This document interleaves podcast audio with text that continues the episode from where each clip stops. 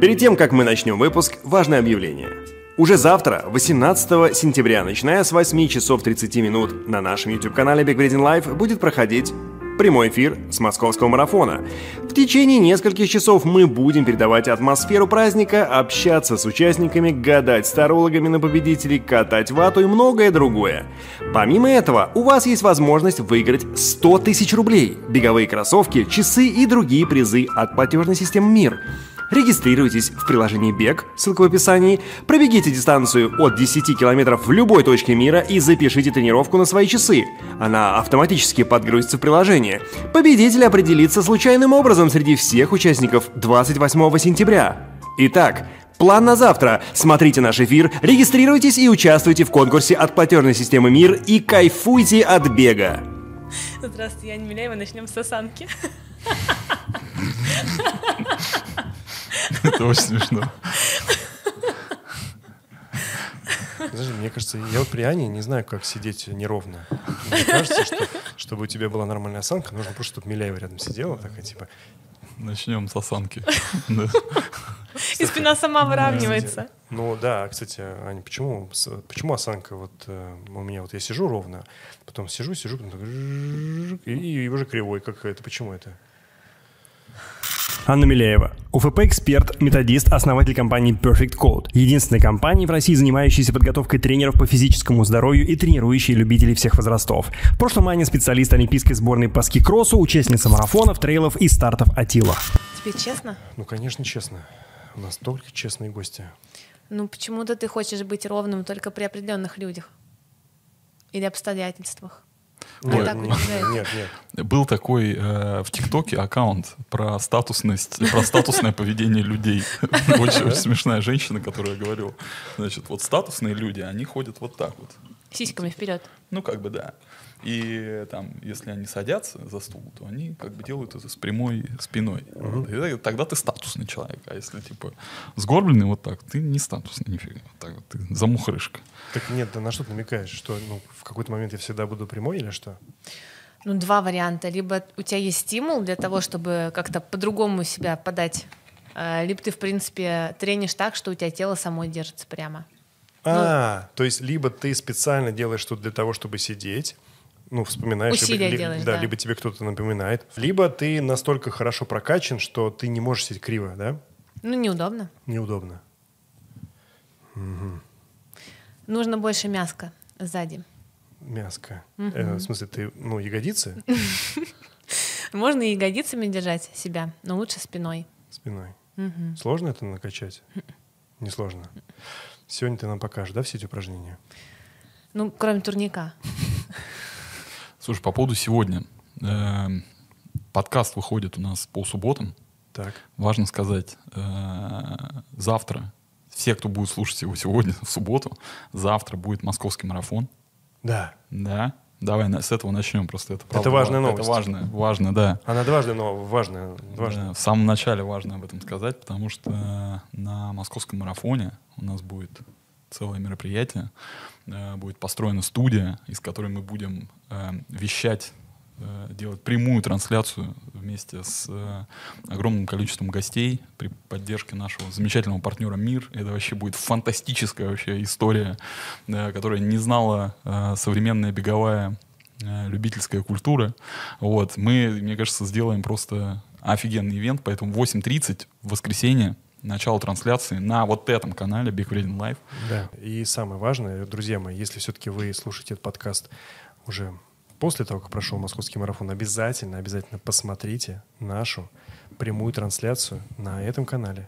Мы не будем заливать прямую трансляцию московского марафона а, на аудиоподкаст. Мне кажется, круто будет, на самом деле. Догадайтесь, что было. Слушай, ну ну раньше, смотри, раньше же комментировали, например, футбол э, по радио. Ну, то есть просто слушали матчи. Саш, ну ну, можешь мне То же сказать, самое. как- ты представляешь, насколько человек обломается, когда он не увидит тех гостей, которые придут к нам в подкаст? Но они же не немые, эти гости. Все будет нормально. А мы можем сейчас анонсировать нашего удивительного гостя, который кон- не, конечно, или не можем. мо- не можем. Конечно, можем. Давай не будем анонсировать, пусть это будет, Но там будет много удивительных гостей. но самый удивительный, Но самый никто не, не ожидает увидеть, он тоже будет. Тоже будет. Да, Друг э, э- элитных бегунов-марафонцев. да, ну соперник. Соперник, да. Ну, бог с ним.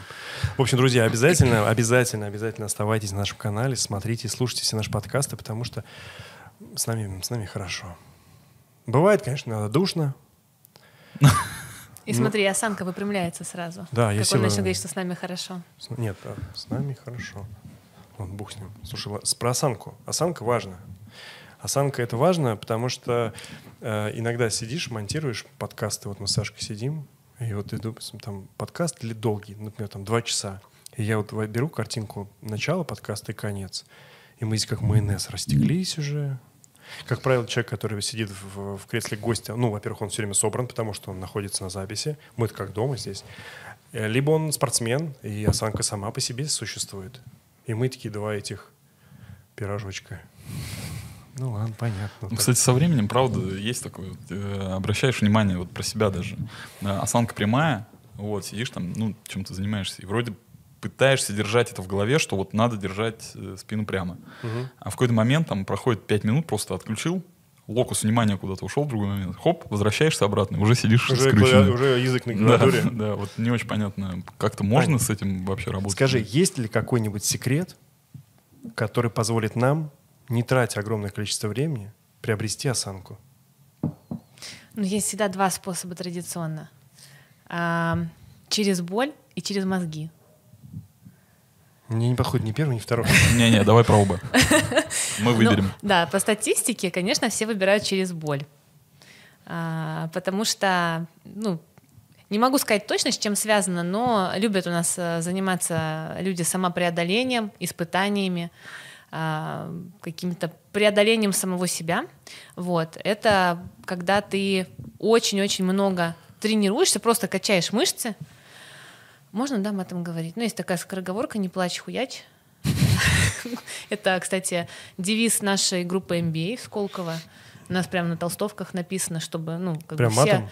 Да. Ну, там вместо «у» такой треугольничек вверх ногами. Но все понимают, э, как бы, из чего соткана группа, то есть нужно много предлагать усилий, э, чтобы что-то получилось, и про это наш девиз.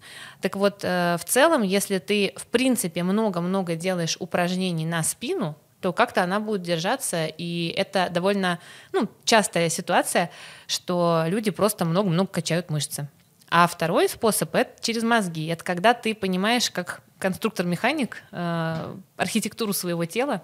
Ну, например, что у тебя э, четыре части позвоночника, шея, грудной отдел, поясница, крестец. Три двигаются вперед-назад, ну, дуги. Крестец просто срощенный. И получается, что мышцы должны работать в прямо противоположную сторону. Например, грудной отдел округлен вперед, мышцы спины должны его разгибать наверх. Поясница прогнута вперед, ее, наоборот, пресс должен поддерживать, чтобы она немножко назад была смещена. Вот. Крестец должен быть в ровном положении, как и таз. А, кстати, некоторые не могут отличить попу от таза. М, Причем мужчины есть чаще разница? всего. Да, вот. Смотри, ну, за, та- за таз э, держишься сбоку, а за попу э, с торца. Я думал, попа Ну, это то, что... вот жестами как бы ты правильно вис- висюльки. показал. Вот это попа, а у кого-то это висюльки. Ну, э, Занавесочки. Главное, на себе не показывай. Ой, слушай, господи. Не страшно. Можно себе тоже показывать? Мы не суеверные. Просто никто не слышал наш диалог про занавеску до этого. А, Ну-ну. ну-ну. Вот. И таз — это как трусы из костей. Он, значит, э, срощенный с позвоночником. Он двигаться не должен. Он вот как есть, так и есть. А попа — это как бы продолжение бедра, ляжки. И попа, она так, как, знаете, как у куклы, две ноги приделаны к тазу. Вот. Э, прости, пожалуйста, здесь у меня вопрос про попу и про таз. Лордоз, прогиб. Мгм. Это поясница. Это поясница. Да. То есть э, многие девушки специально Прогибают поясницу, чтобы того, казалась чтобы- попа. чтобы казалось, во-первых, попа, Да. потом это делает такой как бы, ну, силуэт очень красивый. Да. И мне все время кажется, что это же максимально неправильно, Да. потому что... Почему? Потому что легче прогнуться для фоточки, чем накачать задницу в реальном мире. А, то есть если женщина, девушка стоит на фоточке, прогнувшись, значит, у нее нет жопы. Да, потому что если таз Ребята, неровный, подписывайтесь на наш канал. Лайфхаки, интриги, расследования. чтобы не было занавесочек. Так,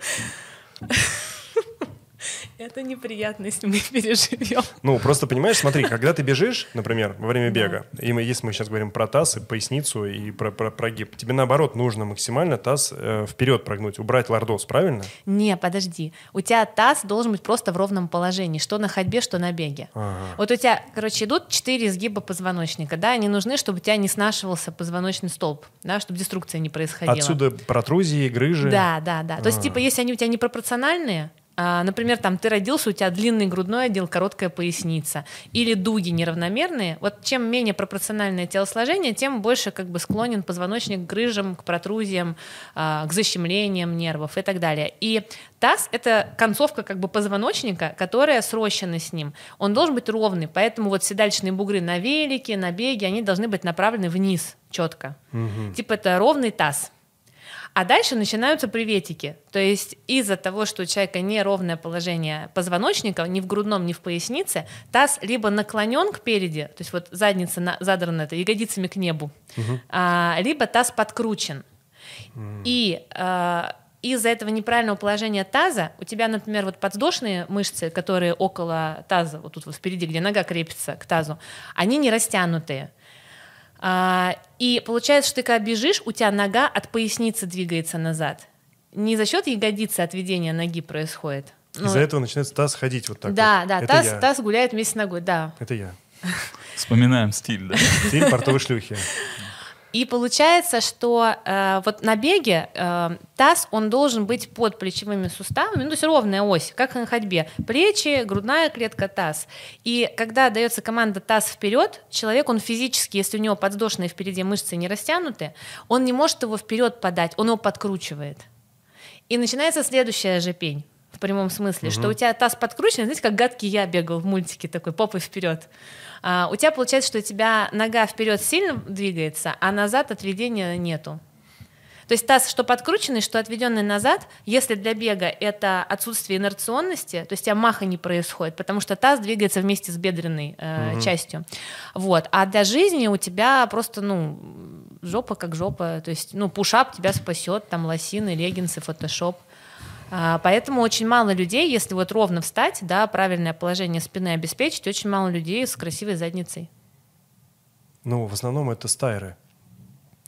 В основном, э, знаешь, почему стайры? Потому что стайры не могут без физической подготовки преодолевать эти дистанции. Они вынуждены работать со своим мышечным корсетом.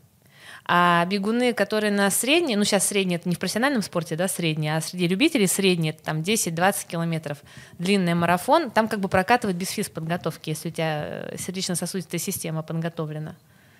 А, Тебе не обязательно укреплять мышцы спины, тебе не обязательно растягивать мышцы ног, чтобы преодолеть эти дистанции там, в первый раз. Вот если ты уже на спортивный результат работаешь, тогда ты вынужден э, физической формой своей заниматься. А стайеры, они просто не могут, они развалятся, если у них мышечный корсет не будет э, готов к нагрузкам. я просто имел в виду другое, что у стайеров нет жопы. Нет, у них как раз, э, если, опять же, если они правильно э, подготовлены, то они очень много. Вот посмотри, кстати, ну тут не стайеры, это больше этот э, trail running. Не, ну трейлы, А. они бегают вверх-вниз, там другие мышцы. А Ну- тут ты по плоскачу-то топишь 42 километра в течение двух с половиной часов, и, конечно же, там ничего нет. Посмотри на наших стайеров.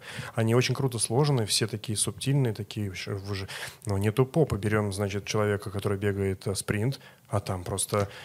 Я тебе объясню. Смотри, у спринтов у них акцент идет очень сильно на развитие объема э, мышц э, бедер. И смотри, вот, например, давайте про девочек поговорим. Ой, это хорошая тема, Ну, давайте. все, а то вы напряглись прям уже. Нет, нет, абсолютно не напряглись. Вот, про девочек. Давайте вспомним, а, у какого количества девочек классная задница и при этом не огромные бедра. Мало таких. То есть, если задница круглая, то и ляха вот такая большая. Это связано с тем, что когда ты делаешь силовую работу на ноги, у тебя же при отведении ноги назад работает и ягодичная мышца, и э, задняя поверхность бедра. И вот, который, да? да, и вот если у тебя неправильное положение таза, то отводя ногу, у тебя задняя поверхность, поскольку она большая по площади, она может забрать всю нагрузку на себя. И попа не покачается. Да, и поп там на 10% срабатывает.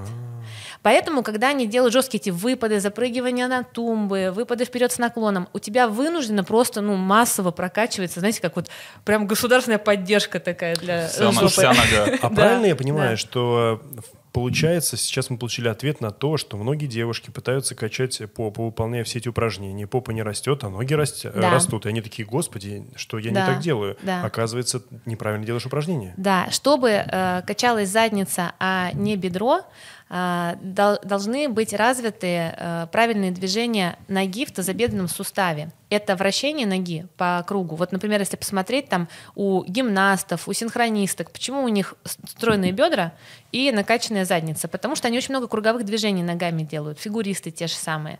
У тебя тогда работает не только большая ягодичная, но и средние и малые ягодичные мышцы, которые вот, ну, для обычного человека это завал колена устраняется, а так, в принципе, вот, ну, средние и малые ягодичные мышцы, они вот контур задницы круглый делают.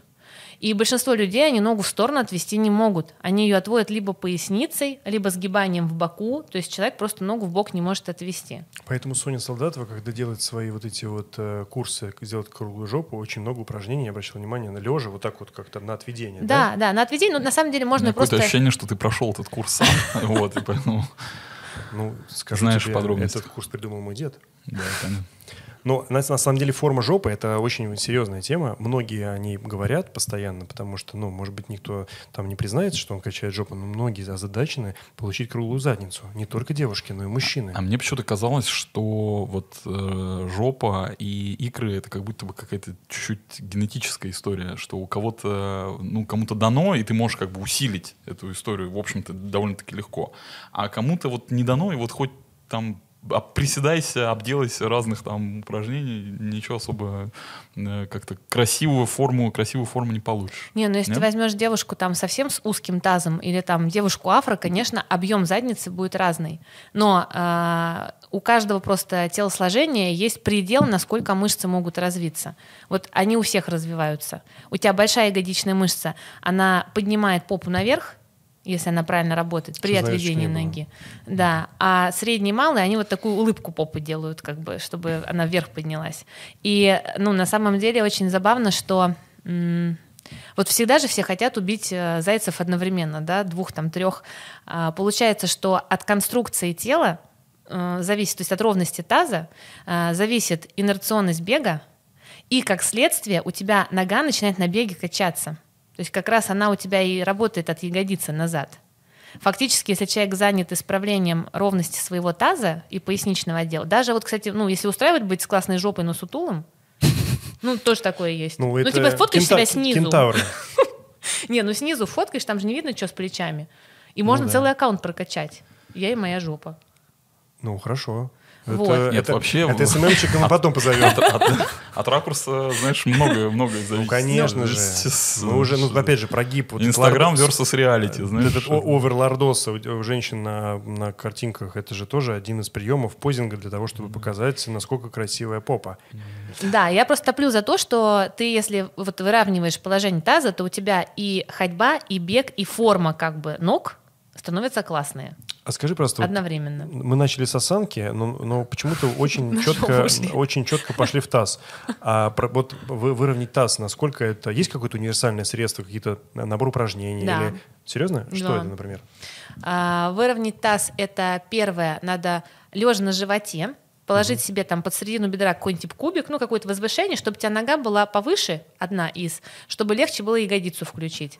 И ты, придавливая таз в пол, просто делаешь отведение ноги наверх. А, Ровно таз прижимаешь к полу. Мгм. И, Ну, на- вот- и вот ногу, так её Да, и наверх. ногу, ну как вот на лодочке, только без спины и одну ногу. И за счет того, что ты давишь таз ровно в пол, а нога приподнята, у тебя включается ягодица, а не задняя поверхность бедра. А, Это первое. Так. Потом ты также кладешь себе там ну, либо тумбочку, либо 4 кубика 2 и 2 под живот. Ну, как вот в планке ты как будто стоишь, только на животе лежишь на этих кубиках. Нога в сторону колена. И ты в сторону его пытаешься поднять. Это у тебя активизируется средне-малая ягодичная это мышца. все не очень удобные упражнения, я хочу тебе сказать. Они неудобные, но они изолированные, и они гарантированно, вот, ну, если вообще человек технику не знает, они точно включат эти мышцы. А, а у тебя нет случайно где-нибудь видео? Случайно есть. Мы покажем там в описании, да? Хорошо. Или это платно? Не, ну у меня есть, вот я же делала марафон сейчас осанки и тело. А, я там это давайте, есть. ну давайте один ролик предоставлю. О, Загрузим. ребят, это значит, ну, это бесплатная промо. Как ти- сделать тизер, тизер, да. да. Если что, у Анюты есть э, марафон. Марафон, э, Ну, марафон я вот сейчас провожу, а дальше я, наверное, сделаю библиотеку упражнений, курс. То есть я уже не буду вести А. сама, а, но это будет в прямом доступе, вот прям поэтапно. Грудной отдел, средняя Кайф. часть спины, таз, ноги, там стопы, шея. это, это очень мотивирует, кстати. Вот сейчас про кубики. Будешь я, потом- я, ну, слушай, блин, Да?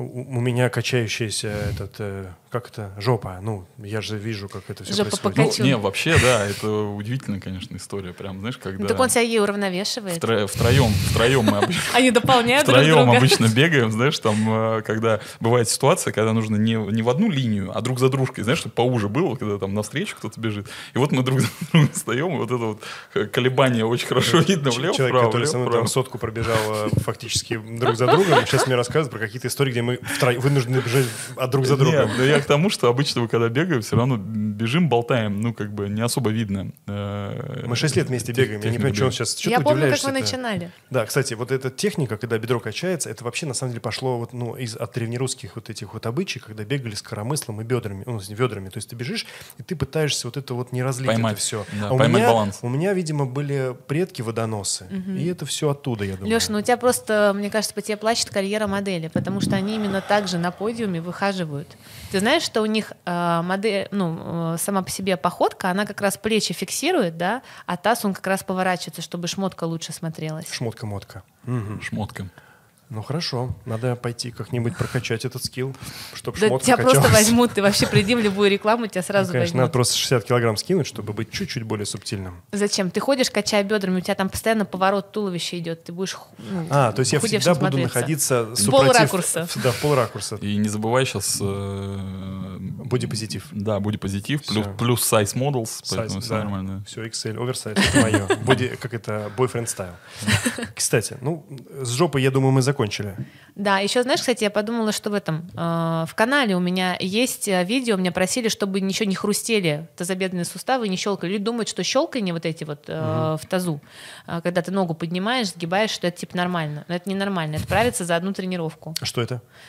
Это когда у тебя э, мышцы не способны сделать ту амплитуду, которую ты мозгами задаешь. Типа такой, я хочу крутить ногу по кругу. Она такая начинает по, по кругу проворачиваться в бедренной кости, да, вот в этой впадине вертлужной.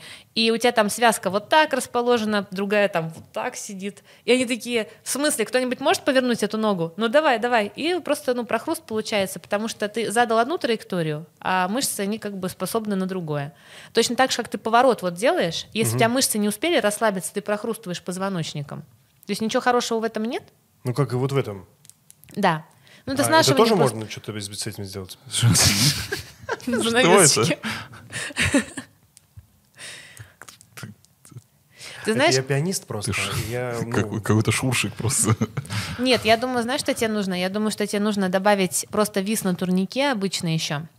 Я сейчас маленький спойлер скажу. Я очень интересную зависимость э, выявила, вот как раз благодаря марафону, что люди старше 40 лет, если им даешь упражнения в упорах, типа там упор сзади, упор лежа, а, чтобы включилась там спина, чтобы включился пресс, у них предплечья очень быстро вспоминают нагрузку, ну, то есть прям в упорах люди все держат, все получается. А а поколение, которое в детстве там во дворах, на турниках, нигде там по карнизам не лазило, а, у, лю- у людей настолько сильно а, быстро выходит из строя предплечья, то есть пока еще спина не заработала, они держат массу тела в упорах на ладонях, так что аж вены вылезают на руках. Серьезно. И это удивительно. То есть у тебя очень большой дисбаланс того, что ты работаешь пальцами в течение дня, клавиатура, печатаешь и предплечье. Например, там народ висит на турнике, у некоторых вот здесь вот там киста образуется. Из-за Эм, Из-за того, что, вот смотри, вот допустим, ну на теннисе удар вот такой, да, идет, у тебя сгибатель большого пальца не работает, а около мизинца вот здесь мышцы перегружены, вот которые на предплечье находятся. И ты типа вот это движение, вот я двигаю рукой, у меня вот здесь мышцы работают, а у некоторых людей вот только здесь, и все. И они как бы, когда висят на турнике, они вот так вот руки изгибают, из этого травмы запястья. Слушай, а я тут совсем недавно узнал, это для меня было открытие, но для людей, которые занимаются воркаутом, и это как бы обычная история, я вот только недавно узнал, что как правильно подтягиваться. Я обычно подтягивался, ну там что, бицепсом, плечом, там чем-то. Спинкой. Оказывается, это сводишь широчайшие лопатки, И оно вот, ну, легче. Не, смотри, ты не сводишь лопатки, ты должен разогнуть грудной отдел, чтобы он был в правильном положении, Да. и продольно просто широчайшую сократить. Совершенно верно. Ну, а- Вот, а- только не а- своди, не поперечно сводишь лопатки, а разгибаешь грудное Я, отдел. может быть, другое. неправильно это объяснил, но суть одна и та же. Да. Ты широчайше это Да. все делаешь, а не руками. А широчайше она больше, чем ты вот эти все Да, и мышцы. поэтому тебе легко. Ну, и просто, видимо, одно усилие для того, чтобы поднять, ну, по сути, одна и та же работа. И ты как Да. бы распределяешь между большим Что количеством мышц для работать. того, Нет, чтобы... еще, еще что привыкла хватать было. рукой. Так самое интересное, что я сначала даже не понял, как это делается. Чтобы широчайшую почувствовать, нужно какие-то там подводящие упражнения себе сделать, чтобы понять, как она Подводящие работает. простые. Ты висишь на прямой руке и просто лопатки приводишь Да, без сгибания да, рук. Да, всё. все правильно. Так нет, я к тому говорю, что я смотрю люди, которые подтягиваются на турнике, там хер вот туча количество, я думаю, как они делают, что у них там все, все железное в руках, а у них даже не напрягаются руки. Это читерство, ребята. Нельзя было сразу А сказать. есть прикольные Там- люди, которые руками подтягиваются. Я не знаю, это люди, мне кажется, страдальцы. Их надо причислить к лику святых за их там усилия. И у них очень узкая при этом спина. Есть такие люди, у кого очень объемные руки и очень-очень узкая Это как спина. Папай. Это вот, Матрос. Да. Из детства вспомнил. Кстати, морячок, да. Морячок Папай, да. Морячок, Ну, У него да. одна, по-моему, такая была мощная. Ну да, он ел капусту. Но если говорить дальше, мы же сейчас, смотри, поясница, лордоз, разобрались. Да? Так. Дальше у нас идет кифоз этого грудного. грудного. Да. Что с ним делать нужно? Просто таксистки качать нельзя, я так понимаю уже, да? А, Ну, смотри, у тебя, неважно, какая запчасть тела, у тебя работает э, один и тот же алгоритм. Сначала надо в любой запчасти э, с- как это, создавать мобильность. То есть это осознание, что у тебя есть вот эта часть тела, и она как-то шевелится. Например, люди некоторые, они, в принципе, вот сидят, прогнувшись в пояснице, они даже не знают, как грудным отделом вообще работать. Они его не осязают, не ощущают. То есть просто ты прямой, вот у тебя есть поясница и шея, а тут что-то такое между промелькнуло. Это у меня, я прям, ты сейчас говоришь, а я себя так чувствую. У меня есть поясница и шея. Херовенько Тут что-то происходит. Я вот, честно говоря, даже... Тут Даже надо... поясницу не чувствую. нет, тут надо просто, понимаешь, об этом задумываться, чтобы начать это чувствовать. Не, не надо задуматься. Смотрите, есть простая вещь. Э, Когда ты просто делаешь не... э, Ну вот есть обычное там упражнение, вот это вот э, кошка, как из йоги, вот это вот, когда ты грудным отделом касаешься. Ты, в общем, должен просто стоя на коленях, вот на четвереньках, попу оставить наверху и научиться грудь класть до пола. Причем как ты это делаешь? Ты не на руках отжимаешься, ты начинаешь разгибать спину в обратную сторону и как следствие грудью касаться пола. И у тебя начинает э, точка перегиба возникать именно в грудном отделе. Если там тяжело э, в отжимании это делать, надо около стенки. То есть ты становишься около стенки, и ты просто спиной разгибаясь назад, грудью касаешься, у тебя мышцы длинной спины начинают Главное работать. не прогибать э, поясницу при этом. Нет, там можно прогибать. Можно? Да, потому что ты как раз, когда стоишь, ты вот если голову и попу назад тянешь, у тебя все равно грудной сработает. Ага. То есть я рассказываю те вещи, которые точно человек может даже со слов, ну просто вот сделать. Поэтому ты здесь и сидишь. А второе, что надо учиться делать, э, кроме это мобильность. Второе, это когда ты, значит, понял, ну, где эта запчасть находится, а, тебе надо развивать амплитуду. То есть вот я сижу еле-еле, да, грудью шевелю, естественно, мне неудобно, типа, ну, как сказать, я там пробежала 200 метров, и что? Вот пробеги 10 километров, это ощутимо. А, то же самое с амплитудой. Амплитуда разрабатывается за счет растяжки мышц груди, шеи, кстати. Шея ни у кого не растянута, даже если грудь э, становится растянутой, шея все равно стянутая. То есть мышцы шеи надо растягивать. А второе это укрепление спины. Это вот э, та же самая лодочка. Единственное, я рекомендую а, не лодочку делать, а лежа на животе, опять же, положить себе там кубики или подушки, чтобы ты был в приподнятом положении туловища. И чтобы ты оттуда смог спиной попробовать сделать разгибание, даже с опорой на руки. Почему? Потому что как, на- спина настолько у человека слабая в основном, ну вот все, что я вижу там на тренировках, э, что ты из положения лежа на животе, ты там ну немножко головой своей подергаешь, но это будет там маленькая-маленькая амплитуда. Ты даже не поймешь, как спиной себя держать. А если ты стартуешь из возвышенности, а, так же как и пресс, когда спина не гнется, сделай из полусидя положение. Вот, ты хотя бы поймешь, как спиной себя держать. Это, Кстати, прикольно, потому что я лодочку делал очень часто. Тяжело и, вот это вот. э, э, И в том-то и дело, что наоборот, я как бы под- поднимаешь руки и ноги, лежа на животе. Ну да, у и, тебя срабатывает поясница. и не чувствуешь задница. особого эффекта. Я даже в какой-то момент исключил это упражнение, потому что, Да. ну, типа, я, я не понимал, зачем его делать, потому что на следующий день вообще ноль эффекта. Но я правильно понял, что если подкладываешь что-то, то Да, тогда под эффект ребра сразу кладешь, придет. у тебя должно быть вот ноги, вот туловище. Чем выше туловище относительно Да, ног, да. тем больше ты можешь разгибаться. Смотрите, лодочка взялась исторически из гимнастики. В гимнастику отбирали люди с гибким, людей с гибким позвоночником, ну, который с рождения гибкий. Им нафиг невыгодно, если человек как палка. И дальше человек, естественно, он с этого положения, он мог ну, со старта прогнуться нормально. А если ты со старта не можешь прогнуться, то тебе надо возвышение, чтобы ты оттуда уже спиной срабатывал. Даже с помощью рук немножко подталкивать себя. Ладно, хорошо. Чуть-чуть потяжелее, чтобы было тебе как бы изначально. Скажи просто, а если вот э, сейчас взять вот эту структуру э, формирования твоего мышечного корсета, спины, э, таза и плеч, вот ты начинаешь делать все эти упражнения, качать жопу, там, мобильность этих суставов, там, значит, разгибать, сгибать грудную клетку, нет ли опасности перекачать какой-то из отделов, и тогда пойдет вообще максимальный дисбаланс? Ну, например, как некоторые качают только попу. Нет, смотри, есть последовательность эм, правильной. Ну вот я зашиваю, я рекомендую всем это зашивать в зарядку. А, то есть у тебя сначала должна быть развита хотя бы базово мобильность грудного отдела, потому что, смотрите, грудной отдел, к нему пристегнута шея наверху и внизу поясница. Если ты сильно сутулишься, у тебя, а это длинная часть позвоночника, если она не активная, ты по-любому поясницу не сможешь выровнять а не сможешь выровнять поясницу, и таз не выровняешь. Сначала грудной, плюс есть такая фишка, а, люди, когда грудное отдел растягивают, у них колоссально воздухообмен повышается. Люди как будто вот они просто э, из знаю, кислородной камеры вышли, но они реально летают. Вот у нас есть фишка в тренировках у Perfect Code, а, мы начинаем с грудного отдела там тестирование человека, он просто потом выходит как состояние аффекта. Оказалось таким вот ну, ритмагнитом. Но на самом деле у тебя просто ну, возникает гипервентиляция от того, что вдруг межреберные мышцы сактивизировались, грудной отдел разогнулся, и такой, как можно жить? Ты можешь просто глубже дышать. Да, так да. Многие же даже и не могут правильно дышать. Никто не знает о том, что существует дыхание там это... грудного отдела, нижнего живота, задние вот эти вот части Да, но это мы сейчас обсудим. И вот смотри, у тебя как бы грудной отдел должен базово, базово, даже вот если ты не можешь вот эту кошку у стены делать, но положи кирпичики, два кирпичика под грудной отдел, просто ляг, или на ролике. Но ролик просто не очень удобно, он не подпирает конкретную область, а вот кирпичик он подпирает. Там два кирпича положил, лежишь, дышишь в этом положении, чтобы шея была не э, запрокинута, и у тебя растягивается грудь. То есть просто ложишься, да, кладешь себе вообще. под э, лопатки, два, под кир... лопатки, два да, кирпича, да. голову держишь ровно. Не, Нач... голову на пол, просто тоже под дополнительно можно подушку положить, ну, чтобы тебе шею и не начинаешь зажимало. дышать. И дышишь, дышишь да. Пытаешься в, раздвинуть да, грудную да, клетку да, сбоку, да? да?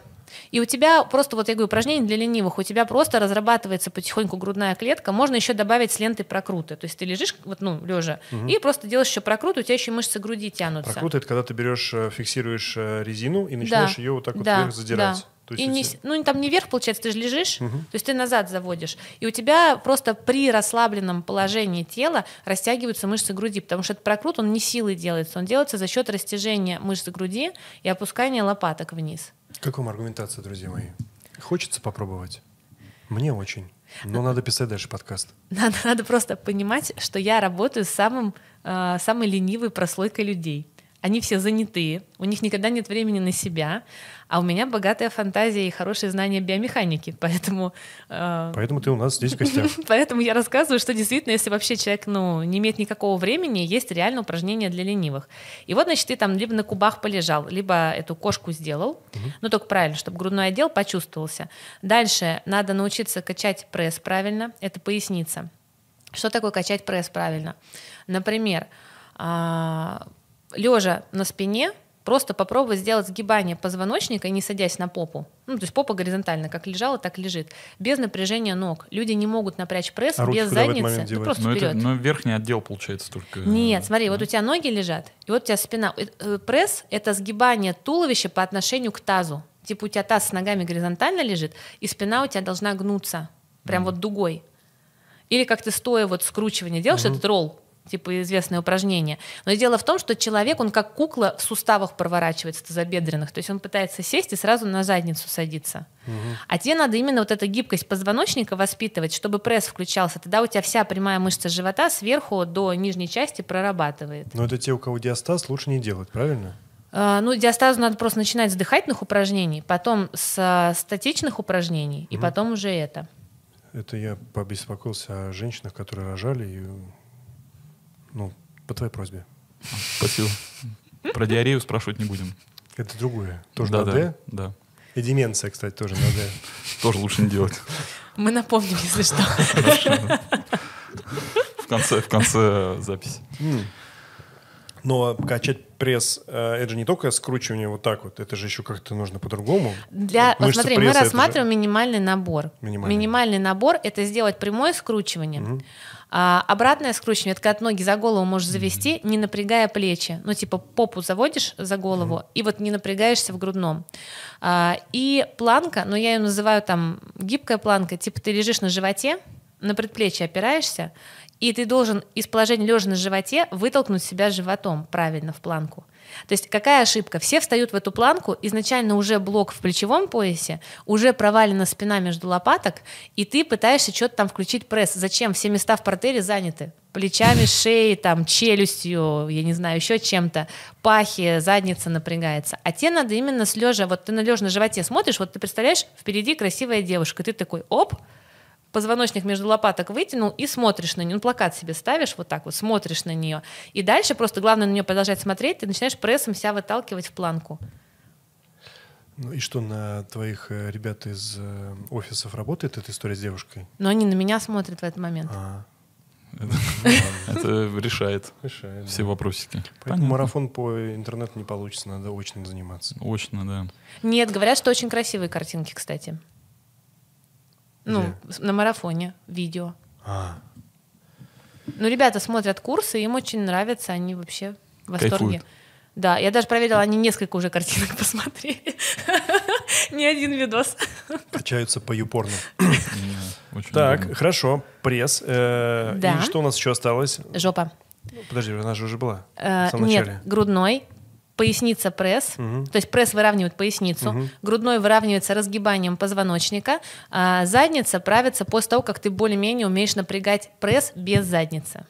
А, Иначе у тебя рефлекс будет, то есть ты типа будешь подкручивать таз, чтобы напрячь пресс, и это ошибка. то есть, подожди, жопу не качаем, пока не разобрались э, с верхним плечевым поясом, Да. грудным отделом и прессом. Да. Ну вот я, смотрите, э, как я сделала, допустим, в марафоне. Я сделала по дням, типа 5 дней. Первый день там грудной отдел, второй день грудной отдел плюс э, поясничная область. Ну и дальше там типа под конец приходишь к заднице. Если ты, например, ну хочешь, ну там ты никогда не тренировался или только хочешь в это все погрузиться, то одну неделю с грудным работаешь, вторую неделю пресс поясницы, то есть убеждаешь, что ты можешь качать пресс, не напрягая ягодицы и пахи. И дальше ты переходишь к упражнениям уже вот крутилки ногами. Дальше просто смотришь, какое из упражнений тебе в каждой части понравилось, вот одно, а, и просто из этого составляешь зарядку. У меня, значит, есть два замечания. Первое, меня очень сильно коробит э, слово «марафон», которое я слышу от бегуна. Почему не назвать это системой исправления осанки? Почему марафон? Что это Ну, за- слушай, это же получается хайповая такая штука. Я вообще сделала, я называю это онлайн-курс, то есть это как обучающая программа. Все, отлично. А, Спасибо тебе большое. Он- Онлайн-курс, не марафон. Марафон у Блиновской. Марафон будет в воскресенье, 18 сентября. Московский Я марафон. вообще Не вам забываем помогаю, да, вот. В 8.30 утра. Ск- Скажи просто, а если начать вот эту всю прокачку с попы и, за- и забить на спину, на пресс, что будет? С кем? С окружающими или с тобой? С тобой, с тобой, с окружающими все будет хорошо, все будут хлопать. А, Скорее всего, результат либо вообще будет отсутствовать, либо будет очень нарабатываться долго. А, Очень много внутренних э, зажимов у тела. Возникнет. Нет, в принципе, есть. Смотри, у тебя э, самая большая проблематика работы с телом, м, на чем, ну, в принципе, зарабатываются основные деньги э, потоковых тренеров. Я так по-другому не могу сказать. Это которые приходи, качайся, молодец, там, давай добавим вес, давай то-то. Ну, ведь- да, да, да. На чем это все работает? На том, что у человека нету коннекта со своим телом. Он не умеет чувствовать. Он не понимает, что такое напряжено тянется. Например, а, почему, когда мы заводим ноги за голову, вот это обратное скручивание, таз закидываем наверх, у нас напрягается все тело, потому что пресс не может изолированно сработать не от того, что он слабый, а от того, что все тело привыкло. Если напрягаются, то все. Это знаете, как в малом бизнесе все делают все одновременно. А, Фактически, Неэффективно. да, фактически у тебя, ну, это имеет место быть, но временно. Так ты должен выйти из собственной операционки.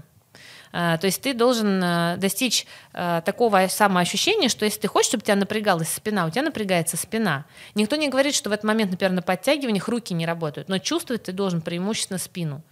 А, или ты там собираешься попу качать. Вот попа, она сопряжена. Смотри, у тебя, если неровная осанка, а, попа, она подведена под центр тяжести любым способом, либо наклоном, либо подкручиванием, потому что она вот так вот, как на подносе, балансирует, как у некоторых бегает вправо-влево, Да-да, такая, уже- «Эй-эй-эй, я держу тебя. Да, да, да. Вот, и поэтому, ну, не очень есть смысл начинать э, с попы сразу, хотя бы, пусть, ладно, грудной отдел не трогать, но поясницу и таз выровнять, потому что у тебя, у тебя задница тогда будет качаться на лестнице, при ходьбе, ну, то есть твоя же задача тренировкой создать условия, чтобы тело начало работать, пока ты ходишь, бегаешь. Просто существует тут, как Демченко говорит, две, две беды у современных женщин. Это шпагат и жопа. Непонятно, что это одно другое исключает, но они хотят кр- круглую жопу и сидеть на шпагате. А что же мне делать? Я и то, и то умею. Ну ты-то потому что гимнастка в прошлом, вот. А если говорить про батоны, знаешь, это как Не вот... забудь э, приложить мою фотку из детства. Я вот недавно у меня в, в актуальных есть, как я выглядела. там, где ты тех, была на коньках и с булавой. Нет, смотри, э, к, чему вся эта беседа-то? Беседа все ведется к тому, что помнишь, была история про, мы тебе в прошлый раз задавали про растяжку Ну. после этого. И однозначного ответа, нужна она или нет, не существует. Но есть одна главная оговорка. Почему растяжка, ну, там, скажем, нежелательно для э, любителей, у которых не было спортивного бэкграунда, только по одной простой причине, что тянуть икру, ее нужно расслабить, правильно? А мы э, не знаем, как это сделать, потому что мы не- ее не ощущаем, вот как было с поясницей, еще с всем остальным. Если тянуть напряженную мышцу, ее можно оторвать просто, правильно? Да, но я не согласна с формулировкой, что растяжка не нужна. У тебя Я здесь вырежу. Секундочку, я тоже, я тоже как согласен. Я, я делаю э, растяжку после бега по Парникову. Я тоже делаю такую растяжку. Типа вот так вот. Не-не-не, там э, Парников советует сбрасывать мышцы. Да. Вот так вот. Ну так, так делаешь. Сбрасываешь. Вибрация, да. Вибрация это одно из упражнений, которое а, позволяет человеку ощутить, что такое расслабленное тело. А, кстати, единственные люди, кто кроме вот там всяких э, гимнастов умеет с телом координированно работать, это, кстати, боксеры. Именно потому, что у них вот очень-очень много микровибраций, и э, специфика спорта такова, что ты не можешь из напряженного состояния а, сделать резкие движения, да, которые там соперника обескуражат. То есть ты только из расслабленного состояния, да, нокаутом. Велосипедисты еще так делают. Когда ты долго крутишь, они трясут э, четырехглавые. Особенно после подъема. Ну правильно, но это просто эффект такой вынужденного расслабления мышц. Смотри, нельзя сказать, что не надо делать растяжку. Растяжку делать обязательно надо, и чем старше ты становишься, тем она обязательно в меню должна быть, потому что иначе у тебя будет здравствуй ограничение подвижности в 60 плюс лет. Чё, опять концепция поменялась, да? Не, нет, Но, я, убежден. Есть другая проблема, что люди не умеют расслабляться. Ну, я об этом Раз сказал они не умеют, подожди, не психуй. Ты не видел, как я психую? Знаешь, все отлично, да, я истеричка. Такая песенка есть у Асти. У кого? Прости. У Насти. Арк- Настя, Насти? да, Настя. Ань, погнали про растяжку. Хорошо. Так вот, э, растяжка, она нужна, э, но нужно учиться ее делать. И дальше есть три варианта. Вариант один. э, Мне пока пофиг, я бегу как могу. Тогда действительно, слава богу, что ты бежишь, дай бог тебе здоровья, успехов, э, позвони, когда что-то потянешь там Всё? или надорвешь. Удовлетворен? Нет? Есть второй вариант. А, Я бегаю, у меня либо нет результата, либо я близок к травме. Тогда растяжка нужна, потому что растяжка обеспечивает амплитуду движений, и одни мышцы, которые перегружены, э, разгружает, потому что амплитуда создает возможность для работы альтернативных мышц. Например, если у тебя нет растяжки подвздошной, это вот около таза, вот эти вот впереди мышцы, где нога крепится к тазу, а, то у тебя все время перегружается передняя поверхность бедра, а задняя не догружается. А, у меня есть такое ощущение... Твой вариант? Нет, я просто хочу сейчас... Я чувствую, что мы просто в другую штанину сейчас засовываем. А, смотри, я говорю растяжку как а, метод э, расслабление мышц после сильной тренировки. Ну, ты говоришь, И- типа сразу после. Это то, что мы с тобой Конечно, обсуждали. Нет, конечно. там не надо. Заминка. Вот, так вот, я об этом и говорю, что растяжка как заминка, это когда люди... Вот, Растяжка смотришь, как отдельная тренировка. как отдельная тренировка, она важна, это важно. А, я об окей. этом не говорил. Я имею в виду, что в растяжка как заминка, как вот, знаешь, пробежался, там, двадцатку пробежал, стоят как эти, как фламинго, ногу назад О, затер. моя и, тема, И не поймешь, что ты там тянешь. вот Кто-то, прям- кто-то тянет четырехглавую, кто-то жопу тянет, кто-то оторвал себе голеностоп. То есть, ты понимаешь, Это мы посмотрим на марафоне, на смысл- прямой трансляции смысл- 18 смысл сентября. вот этих вот мероприятий, они заключаются в том, что большинство людей, и я в том числе, я делал эту сраную растяжку. У меня, я каждое утро вставал как из гроба. Ну, из гроба. Ну, заминка, вот это вот э, Да, так вот- растяжка-заминка. Вот, однажды я, ну, пообщался с умными людьми, э, вот, и, в общем, я решил на себе поставить эксперимент. Я перестал это делать, а я был, ну, я был проповедником растяжки, ты же помнишь? Да, Всегда. конечно. А я наоборот, как а бы, ты типа, наоборот а, говорил, нельзя, Алексей, да. делать. Да, и я начал делать. В какой-то момент я перестал это делать, и, представляешь, у меня прошли боли. Я перестал утром вставать из гроба. У меня все нормально. До сих пор ничего не болит. Представляешь? Ну. Но растяжку как тренировку я делаю. Ну смотри, вот можно взять э, просто как бы не дискутируя, посмотреть, как готовятся основные профессиональные сборные, да, к матчам и что они делают после. Например, футболисты те же. Они после э, матчей что происходит? Либо им вынужденно делают определенный массаж, Массаж. определенные обученные люди. Либо они идут в ледяную вот эту ванную садятся, либо другие да, формы вынужденного расслаб- расслабления. Должно произойти состояние расслабления после напряжения мышечных волокон. Дальше уже как бы можно с этими расслабленными мышцами что-то делать. Да.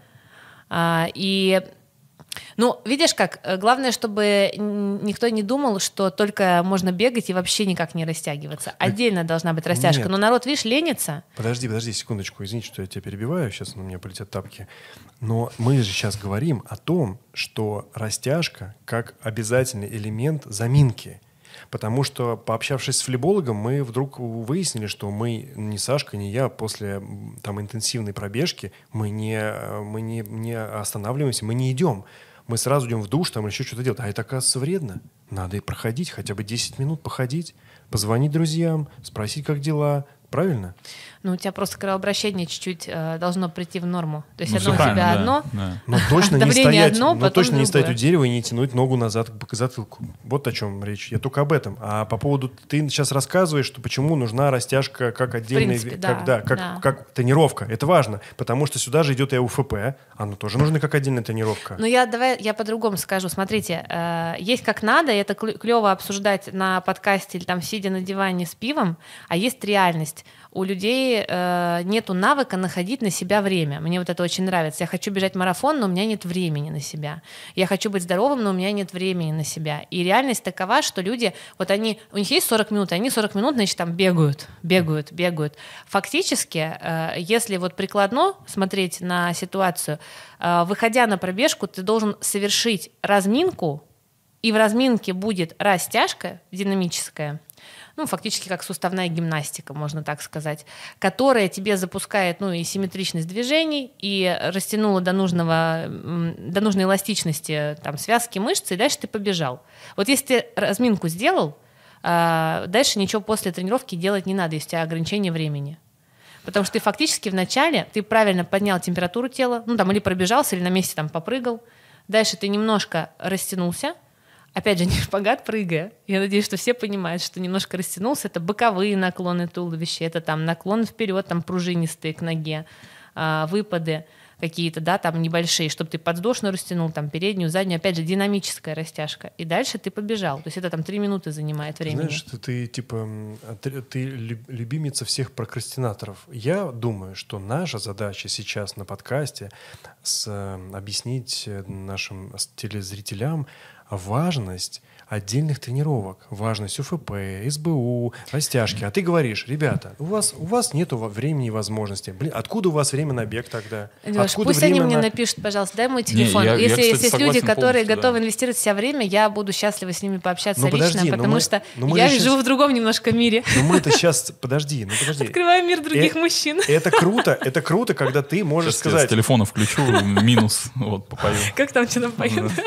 Это круто, когда когда ты можешь сказать человеку, который пришел к тебе, там, говорит, я хочу бросить курить, а ты говоришь, слушай, сразу не надо, давай сначала по две в день, потом по одной, потом кальян, Ну, потом кстати, тоже сигара. Да, потом всё э, снюс, и там дальше вот как бы уехал. Почему нельзя сразу объяснить, э, чтобы было все по правилу, чтобы ты понимал важность ОФП?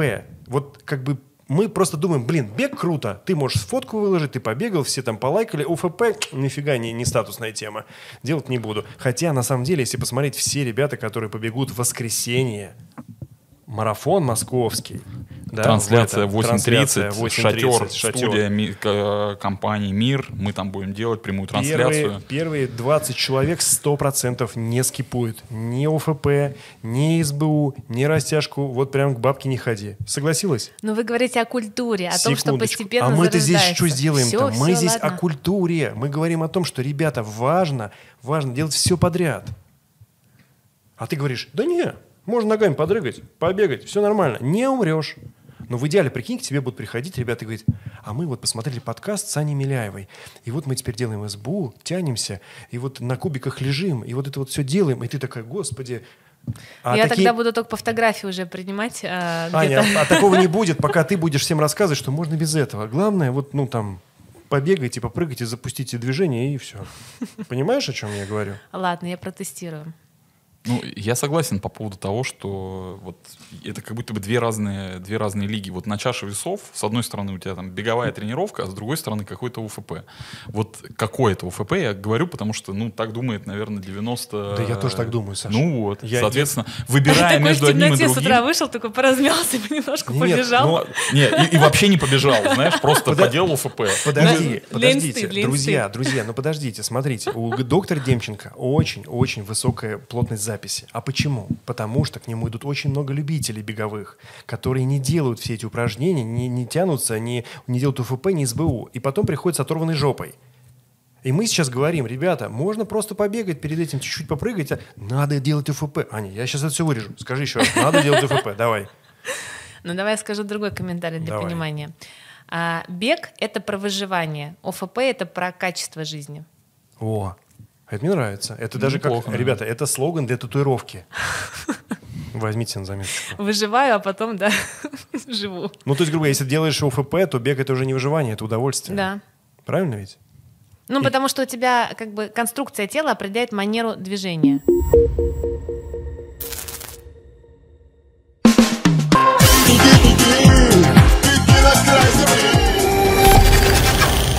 «Беги на край земли» — рубрика, которую мы делаем совместно с платежной системой «Мир». В этой рубрике мы будем делиться информацией о том, где в России и за ее пределами проходят самые важные спортивные события, на которые, на наш взгляд, нужно обратить внимание каждому бегуну, ну и, конечно же, триатлонцу. Только поистине интересная информация о забегах и стартах от «Бег вреден» и платежной системы «Мир». Край земли сегодня Армения. Страна фантастических красот, необычайного гостеприимства и очень-очень вкусной кухни. Рекомендуем посмотреть большой трехсерийный фильм о нашей велопоездке по Армении, если вы вдруг еще по какой-то для нас неведомой причине не сделали этого. Велопоездку мы организовывали сами, но так хочется пробежать хорошо организованный старт с местным колоритом, и в этом плане Армении есть чем похвастать. Главный забег Армении – сюрприз-сюрприз – Ереванский марафон. Всего в рамках забега есть множество дистанций. 1 километр для детей, 5 и 12 километров для начинающих бегунов и 21 и 42 километра для продвинутых любителей бега. Дистанция проходит в один круг, что не может не радовать, по самому центру столицы. И, как всегда, есть возможность посмотреть достопримечательности в городе без автомобильного движения. Маленькая, очень приятная особенность на дистанции – суммарный набор на трассе марафона составит всего ничего 300 метров. Ну а что вы хотели? Ереван, горы, любовь. Каждый год марафон проводится в середине октября, и в этом году, возможно, еще будет опция для регистрации на забег. А в России слоты продаются на сайте reg.place. Следите за обновлениями. Еще один важный забег Майский Vineyard Trail Армения. Очень красивый забег от тех же организаторов, что и делают марафон в Ереване. Забег проходит на юго-востоке страны в области Вайодзор. И, внимание, опять сюрприз-сюрприз. Маршрут пролегает по горам и виноградникам. Всего три дистанции. 5 километров 12 и 21 с набором более 500 метров в случае полумарафона. Но и не можем обойти стороной семейство спортивных событий на озере Севан в течение года на любой вкус и на любой тип дистанции. Велогонка в мае, триатлон Iron King в августе, половинка железной дистанции в сентябре, длинное плавание на открытой воде с голубыми раками и даже свимран. Все это ровным слоем размазано в течение всего спортивного сезона. И если захотите по-настоящему почувствовать атмосферу спортивной Армении, то достаточно зайти на сайт организаторов Savage of Sevan и начать планировать свое путешествие. Путешествуйте активно, путешествуйте со смыслом, путешествуйте с миром. О, кстати, у меня есть э, одна тема, возможно, мы чуть-чуть перепрыгнем, но я чувствую, что есть мостик пробега удовольствия. Я, значит, э, Давичи был в одном месте, жил в другой стране какое-то короткое время, и общался там с ребятами, которые там тренируются. И вот, в общем, один кейс, два даже, два, одинаковых абсолютно. Я удивился.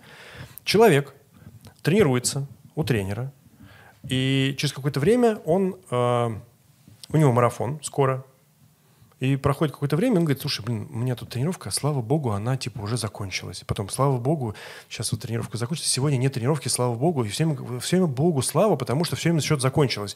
И я говорю, а почему ты вот, ну, почему такое отношение к бегу? Вот я, например, как бы, ну, слава богу, тренировка. Ну, мне нравится бегать. Тебе нравится бегать? Вне всякого сомнения. Именно. Вот у меня нет этого, слава богу, тренировка. А есть люди, оказывается, у которых, слава богу, тренировка закончилась. И я говорю, а почему так происходит? Ну, блин, каждый раз тяжело, пятое, десятое. Я говорю, а ты с тренером тренируешься? Говорит, да, я с тренером тренируюсь. Я говорю, блин, интересно, странно, как ты с тренером тренируешься, а у тебя всем, слава богу, тебя что, сильно нагружает? Говорит, и потом выясняется, что человек тренируется с тренером, он готовится к марафону, а, но тренировка, ну, то есть бег происходит следующим образом. Человек бежит по 6.30, по 7 на пульсе 180. Слава богу. И слава богу. И, ну, я понимаю, почему слава богу, потому что, ну, ты если даже бежишь час на таком пульсе, какой бы у тебя высокий пульс там максимальный не был, все равно это высокий пульс, правильно? Конечно. Ты очень сильно себя насилуешь. И у меня тогда вопрос. Блин, я говорю, а почему ты тренируешься с этим тренером? И, слушай, ну, он же тренер, там, мне все рекомендует, пятый, десятый. Я говорю, а вы общаетесь? Ну, вот ты, например, там, побег, почему ты не можешь сказать тренеру, что ты, слава богу, тебе тяжело? Ну, я, говорит, говорю. А он что говорит? А он говорит, ну, терпи, просто так не достигает высот. Я говорю, давно ты с таким пульсом бегаешь? Внимание, два года. Два года человек бегает на высоком пульсе. И, и все время, слава богу. По 6, по 6.30, по 7? Да. Да, ну это, мне кажется, это какие-то сказки просто. Ну, явно, что либо человек не договаривает, либо какая-то какая есть причина для, для ну, этого. хорошо, ну давай, ну, мы же здесь сидим, знаю. сейчас у нас здесь специалист, пусть расскажет про причину. Что ты ну, думаешь как, про как можно два года бегать системно по 7 Нет, и с ну, пульсом 180? Нет, нет, я думаю, что, во-первых, он не системно бегает. Ну вот я, я поэтому говорю, что есть либо какая-то причина, либо что-то не договаривает. Смотри, а, значит, максимальный значит, результат на десятке — это 53 минуты. Но это с пульсом под 180. Это вот так, такая сейчас э, у нас вот такая вот картина. Человек два года тренируется, прогрессирует в скорости, но пульс всегда высокий. Ты говоришь, ты можешь бегать на низком пульсе? Он говорит, нет, не могу, не получается. Вот что это за история такая? Первое, неправильно э, скомпонованный тренировочный процесс. То есть надо смотреть вообще, какие данные, как часто он бегает, какие задания ему писали. Угу. Второе, это может быть недовосстановление человека. То есть э, есть очень много таких кадров, которые, например, там летают в разные страны в командировке, не высыпаются и потом выходят на пробежку. А, ну или не только высокий да, уровень стресса. Еще бёрпи в самолете делают. Да, да, да. А, третье — это общая скованность тела. Это тоже влияет на высокий пульс. То есть не только общий уровень выносливости, но и вот эта вот зажатость э, тела, она ну, где-то ударов там 10 запросто накидывает. То есть если у тебя зажат верхний плечевой пояс, да, да. у тебя повышается пульс. Да, а у тебя частота дыхания возрастает, из-за поверхностного дыхания. Да, и ну, то есть даже сейчас ты будешь там дышать часто просто, у тебя искусственно поднимется пульс. Вот то же самое происходит на беге, если у тебя вообще очень сильно зажатые мышцы. А, третье — это подверженность, а, не третье, уже четвертое, к стрессам и вот такие психосоматические проявления. Есть люди, которые сами себя накручивают, ну, допустим, вот он готов страдать, ну, значит, он какие-то, возможно, а, вещи очень много в течение жизни терпит, а ну, тело его уже не будет так сильно терпеть, и организм. Это проявляется. Но А- в любом случае, тут, смотрите, тут точно есть какая-то ошибка либо в тренировочном процессе, либо в нерегулярности, а есть объективные причины, почему у людей может пульс не снижаться. Ну, давай предположим, что ну, мы сейчас абстрагируемся от того случая, про который я рассказывал. Ну, на самом деле таких людей много. Да. Много людей, которые все время думают о, выс- о том, как снизить пульс, и как бы они не бежали быстро, то есть э, либо они не видят прогресс э, в, в пульсовых зонах, то есть они не, скажем, не опускаются, они хотят бегать э, с, с темпом 4.0 с- при пульсе 129, а, либо, например, просто скорость не растет, и пульс постоянно ну, мешает п- повысить скорость, потому что он всем высокий. Вот что вот, э, ты, что ты бы порекомендовал таким людям э, сделать? Ну, кроме того, как поменять тренера. А, отладить дыхание. Это что значит? А, Это значит, что мы дышим а, ключичной областью, грудной и животом. Ну вот в обычной жизни смешанно мы дышим. То есть есть несколько полостей, которые заполняются воздухом. А, Грудная клетка, как мы с вами выяснили, она все время сутулится. В принципе, межреберное пространство, оно сдавленное. То есть вот э, ты сидишь, берешь там, не знаю, как будто как в тесной одежде, пробуешь вдохнуть, у тебя плечи поднимаются вместо того, чтобы ребра расширялись. И в принципе, когда ты идешь и когда ты бежишь, а, нужно учиться дышать там в кавычках спиной, это делать вдох в область ребер назад. Как врач, вот слушай, дышите, не дышите. Вот под лопатки вдох. А, Как научиться просто сидя взяться руками там за колени? А, Вот представляете финиш спортсмена. Он что делает на финише? Он вот так вот наклоняется, да, вниз и спину округляет Больше воздуха. и дышит. Да. Почему он округляет спину? Чтобы больше воздуха взять, чтобы остановить дыхание, да, вос- восстановить. И э, вот когда ты учишься дышать правильно грудной областью, опять же, чтобы не грудь поднималась, а чтобы ребра расширялись, у тебя же еще и мышцы начинают правильно работать. То есть э, вдох он происходит не за счет поднятия ребер, чтобы живот перерастягивался и вываливался наружу, а за счет расширения. То есть живот работает, спина работает, ребра работают в ширину на дыхание.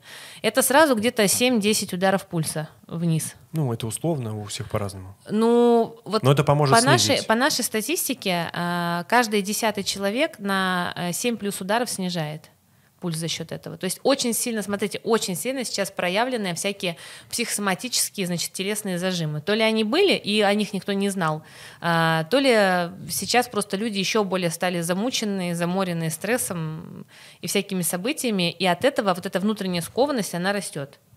Так же, как люди некоторые рассказывают, что они в офисе сидят, у них как удушье возникает, а потом они идут бегать. И продышаться, естественно, не могут. Ну, что они продолжают так же дышать. Да, да, да. Так, дыхание, что еще? А, кроме дыхания, надо обратить внимание на, э, в принципе, образ жизни, на режим. Не то, что ты там бухаешь, куришь, а именно на режим. А, не как в санатории, а первое, сколько ты спишь и вообще насколько тебе это количество сна подходит. Сон глубокий, неглубокий.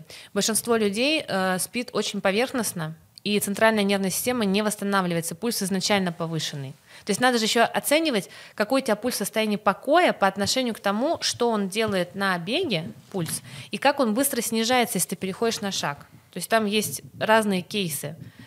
Ну, то есть А, можно поделать ортостатические тесты, чтобы примерно посмотреть, что происходит у тебя со сервис. Слушай, можно просто вот, просто, хотела сказать, вот часы оставила на зарядке, Кармина. Ну, вон, Ты, можешь просто по приложению посмотреть, сколько у тебя пульс в состоянии покоя, грубо, вот относительность, не абсолютная даже величина. И как он у тебя возрастает, когда ты идешь и когда ты бежишь. У большинства людей с такими показателями под 180, у них изначально пульс в состоянии покоя тоже уже высокий, что ненормально. Это значит, что человек либо недовосстанавливается, как я уже сказала, а, либо внутренне очень сильно скован. Ну, либо стрессы. Да, да. И чем больше, кстати, зажатости, тем больше ты к стрессам подвержен. То есть тело, оно прям такое, когда, когда мы психанем, когда, когда, когда мы будем... Ну, вот тут еще вид- видишь, э, вот психосоматика тоже имеет большое значение, как мне кажется, потому что я обратил внимание, что ну, многие выходят на пробежку для того, чтобы ну, там, достичь чего-то. да. То есть люди думают о цифрах, люди Мгм. думают о там, показателях, но они забывают о том, что можно реально расслабиться и кайфануть от того, что ты просто бежишь. И за счет того, что ты всем сосредоточен на цифрах, в какой-то момент ну, твоя центральная нервная система может сказать тебе, ну, по-моему, мы пере- не туда смотрим, мы перетрени- перетренировались. Так, что ли, Да, получается? да. А, вообще э, интересно, что бег просто, поскольку самый легкодоступный вид спорта, а, не требующий на начальном этапе техники вообще по сравнению там со спортивной гимнастикой или с хоккеем или с чем-то еще, а, люди недооценивают, что любой спорт это про чувства про работу с телом и про ощущения. То есть есть вот это вот телесное, а, как сказать, телесный контакт. А это, вы знаете, я сейчас до того, как э, к вам приехать в гости, читала Газпромбанку вебинар, как детей от гаджетов отучить. Вот. А, а надо? И очень, про- ну, во-первых, надо переформулировать, что надо не отучить, а повысить время пребывания в реальной жизни ребенка. А во-вторых, э, если сравнить там детство человека, которому сейчас там 35 плюс, э, он там во дворе бегал, его там били, не знаю, синяки схватывал, он там валялся в земле, я не знаю, качелями ему по голове ударили. У него много было физического контакта телесного контакта. А, неважно, это драка, там, дружба, салки, что-то еще. И второе, очень много заставляли раньше физический, физический труд какой-то был. Дома убираться, грядку копать, там, ведра носить. Из-за этого у человека тело имеет память к реальной жизни. То есть ты, когда смотришь на какой-то там гаджет, да, а, у тебя, получается, мозг, он докручивает фантазии. И ты вот в эту реальность, ты, ну, как сказать, вот смотрите, есть реальный человек, а ты можешь там, не знаю, мультики посмотреть, можешь там посмотреть какое-то кино и жить, вот есть люди, которые в книжках живут, там, в фильмах, да, а есть вот реальный физический контакт. Ну, это как если у порно человека- и не порно. Да, я все пытаюсь сказать, думаю, как другими словами, но нет. Самое простое. Ну вот, и фактически, э, если у человека не было опыта физического контакта да, с собой, с другими людьми, э, альтернативы нет, и поэтому мозг, он, естественно, убегает в фантазии, потому что ты просто, ну, занимаешься самообманом. И если у ребенка, ну, а это у родителя, да, не развивать, в принципе, ну, интересную жизнь, э, кроме какой-то бытовухи, э, которую человек делает, то и ребенок, он будет сидеть в гаджете. То есть первое, зависимость от родителей, ребенок смотрит на родителей. Второе, до тех пор, пока ты не создашь какую-то интересную альтернативу, совместные традиции, поход, или там вместе одеться в одинаковые майки, пойти в центр гулять, нашагать 5000 шагов там в одинаковых футболках, ну типа, как одна там из таких частых традиций, то, что я вижу. Или, например, а, поехать на сплав вместе, или там, не знаю, в зоопарк с животными пойти пообщаться. Вот если этой альтернативы нет, ты из гаджета человека не вытащишь, он же эмоции ищет подсознательно, у него просто эмоции от визуала. Искать закладки, например. Да. Очень удобно. Слушай, ну а если вернуться к бегу, ты говоришь про ощущения, То эмоции, же чувства. самое, Что то же здесь? самое. У тебя э, бег из-за того, что ты делаешь монодвижение, и, например, как, э, вот смотрите, кто самые такие телесные, ну, счастливцы, я могу сказать, в спорте? Борцы, боксеры, все, кто валяются, куда-то там, я не знаю, во что-то опираются, есть контакт. И бег... Скейтбордисты. Скейтбордисты, да, мотокросс. Счастливы вместе. Так. И у тебя получается, что есть взаимодействие, а, которое тебе дает информацию в мозг, что что-то с твоим телом то не то. А, Например, если посмотреть, вот, допустим, кайтсерферы или кто-то еще, там, с водой кто связан, я не знаю, там, со снегом, а, даже вот воздушные какие-то там акробатика, они все говорят, чувствуешь, а вот это чувствуешь, а вот ты тогда вот ты там крутишь сальто, и ты такой что-то почувствовал такое. А них все время даже в, ну, в речи есть, э, есть про ощущения. У бегуна цифры, пульс, цифры, пульс, контроль дыхания, то есть вообще... э, У плоского бегуна, у трейлранеров, мне кажется, чуть по-другому. у трейлранеров, да. А там, мне кажется, Да. их побольше даже, кстати. Помнишь, там главное ритмичность. Так. И э, когда ты смотришь, ну вот если посмотреть на любителей выборку, опять же, профессиональные спортсмены в беге, они чувствуют, у них сильно чувствование развито, у любителя нет, потому что есть вот этот вот гэп, то есть нету памяти телесной, и ее никто не развивает. Это на самом деле большая ошибка, то есть тренеры, например, не говорят про ощущения, они тоже смотрят, как вот кардиосистема как бы по цифрам идет. Ну, то есть, грубо говоря, ты с тренером, когда общаешься после тренировки, ну, все же общаются с тренером после тренировки, ты ему рассказываешь не про ощущения, что ты почувствовал, данные. а т- он смотрит там, как пульс, как ты себя чувствовал, Да. и все, да? А ты должен Да. говорить, а я вот бежала, и мне так казалось, что у меня вот тут... Да, вот, вот, например, там у меня было ощущение, сейчас вот а, почему люди славливают, как это, стена или... Стена, есть такая. Стена. Вот. Я просто не люблю это выражение. Но, в общем, вот почему славливают? Потому что не умеют слышать себя. Вообще нету контроля по ощущениям. Что сейчас происходит с твоим организмом? Как ты себя чувствуешь? Ну, потому Есть что вот это, же эти- не, это же не внезапно происходит, это да, же ну, по нарастающей, эффект. это как Организм саспенс. сигналит.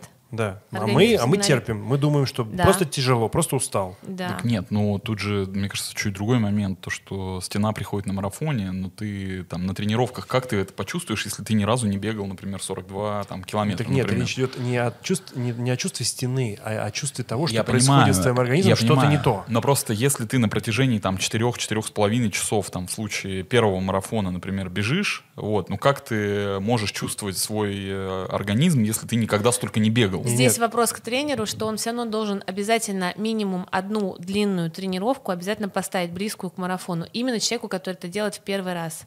Вот не с точки зрения, там со мной поспорят многие э, тактики, но с точки зрения именно ситуации с чувствами у любителя, то есть ты не знаешь, что ожидать от организма Ну, человека, тебе не который в кажется, что это разница все-таки есть? Там тебе поставят, э, например, длинную, да, я согласен, и как бы я сам через это проходил, тебе поставят там 30, например. Да. Вот, э, но разница между 30 и 42, это, ну, мне кажется, она Но я огромная. говорю, тут надо давать чуть больше. Подождите, а я- мы сейчас не... И опять же, возвращаясь к этим чувствам, да, вот э, там 30 ты уже так пытаешься это поймать ощущение Да. там чувства своего организма, что с ним происходит там, там на три- ну, до 30 километра.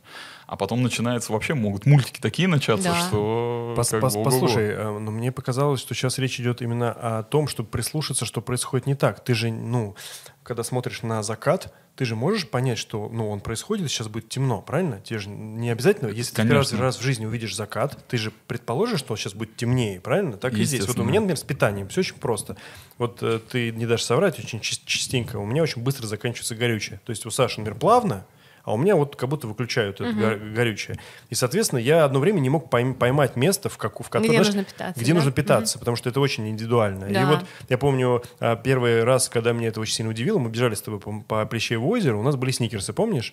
Я очень хорошо помню момент, когда я бегу, и начинает что-то происходить, а я не могу понять, что это. А это фактически вот мы только начали бегать. Я бегу, что-то, я не знаю, то ли, то ли, ш- что ли шум какой-то, то ли что-то... Да, то да, ли да, у меня что-то... А потом я смотрю, у меня Саня впереди бежит, и, и он начинает раздваиваться.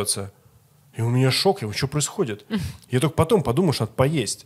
И когда поел, там через 20 минут только ты как-то вся пришел, там, помнишь, ты еще пакет на ноги надевал. То есть вот это ощущение, ты же его не скачаешь, тебе никто его не объяснит, тебе Да. нужно его понять. Чтобы его понять, мне кажется, не обязательно бегать 30 километров перед марафоном. Ты же даже в процессе каких-то, ну, там, Просто полуторачасовых это тренировок Нет, можешь... зависит, это зависит может тебя людей. накрыть, вот та, та же самая проблема с питанием может накрыть тебя на 35-м километре. И ты этого ни на одной тренировке не почувствуешь. Я Так- как бы к этому, А понимаешь? я к тому говорю, Ты что ты равно- все равно изменения происходят, ты все равно тратишь гликоген, ты все равно тратишь энергию, ты ну, все равно конечно. устаешь, ты чувствуешь, что от нормы... Короче, м- мне кажется, что тут э, самый важный вопрос это э, то, сколько ты занимаешься по времени и как бы как системно ты это делаешь. Ну. Потому что на практике ты вот эти все, собственно, там чувства можешь весь спектр чувств этих прочувствовать. Но Ну, в любом Даже если случае, этого вер- делать не будешь, то как бы ну, Вернемся к ощущениям от бега. Прости, пожалуйста, мы тебя перервали.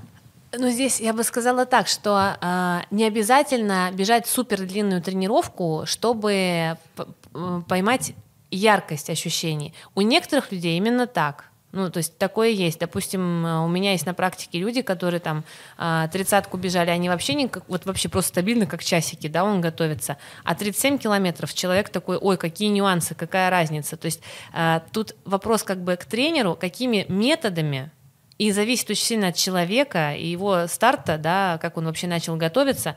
А, вообще прилагает ли тренер усилия, чтобы обратить внимание человека на чувства? Ну или если человек сам занимается, то в любом случае, ну бегаешь ты даже не к марафону готовишься, полумарафон. Побегай плоскач, побегай в горку.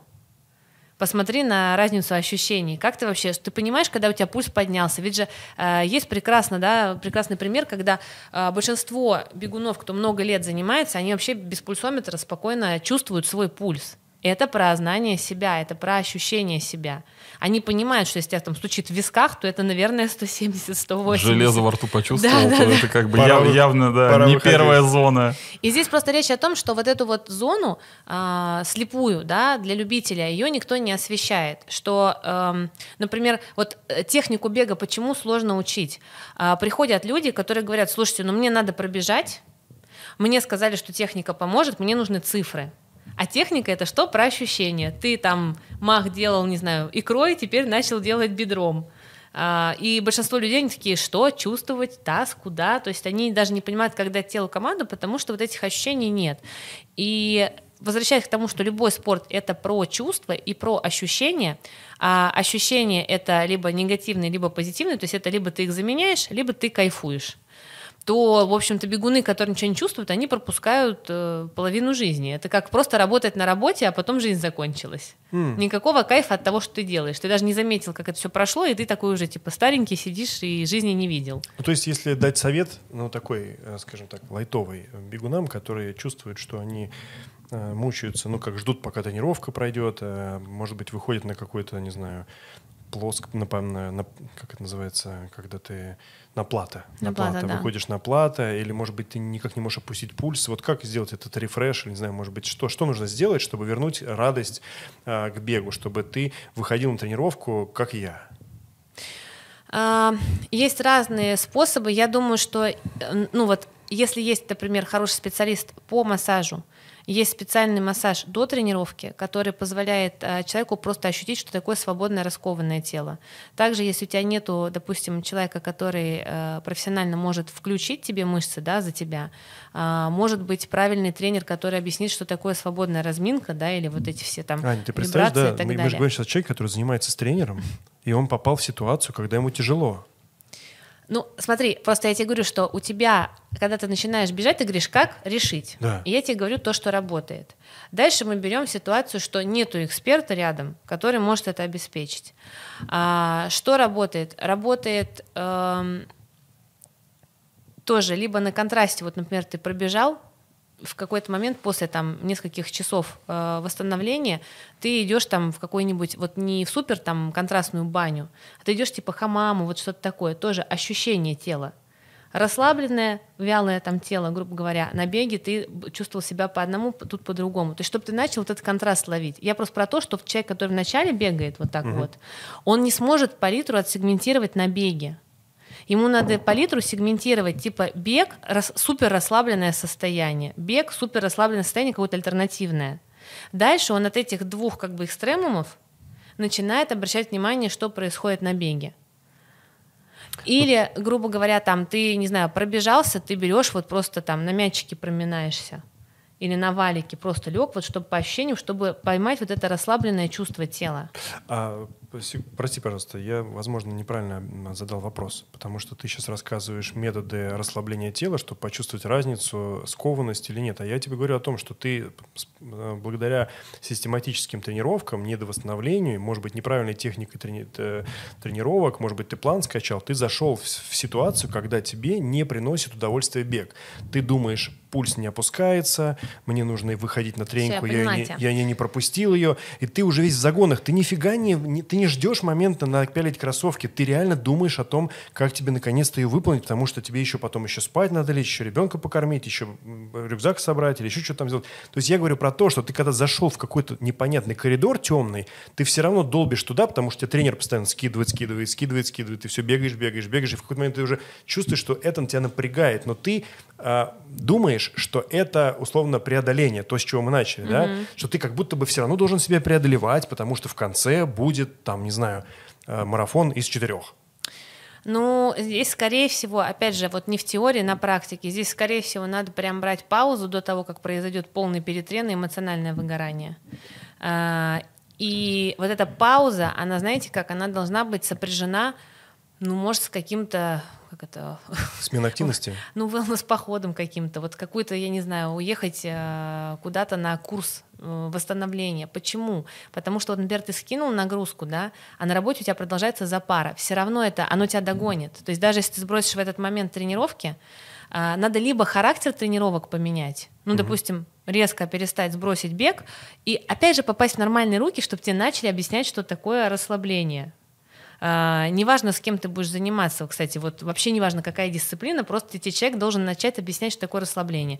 Или там просто на курс к массажисту хорошему попасть. Или просто, вот, говорю, в баню походить, в бассейн походить. Ты знаешь, у многих людей, которые живут не в Москве, возникают трудности найти нормального массажиста, а кто-то вообще специально в Москву Значит, ездит хотя к... бы, значит, еще раз, хотя бы э, научиться вот при изменении температуры, то есть это еще раз, это любое парение, да, мягкое, э, либо это вода Вот просто самое простое, потому что, ну, либо нужно все-таки потратить время и найти э, либо курс, либо там, ну, вот можно посмотреть то, что я в канале делаю, или там mm-hmm. вот то, что про осанку и тело я сделала курс онлайн. А, почему? Если нет навыка расслабления, ты как бы на паузу ставишь, но причину-то корневую не убираешь. Ну, то есть, грубо говоря, мы не будем отказываться от тренера, который тебя завел вот в этот чулан, да? Мы продолжаем просто расслабляться, но тренер продолжает тебе скидывать задачки. Или все-таки нужно Нет, ну если тренер, слушай, ну тренер, если не дурак, а, он, естественно, должен увидеть, что человек перестал делать его задание.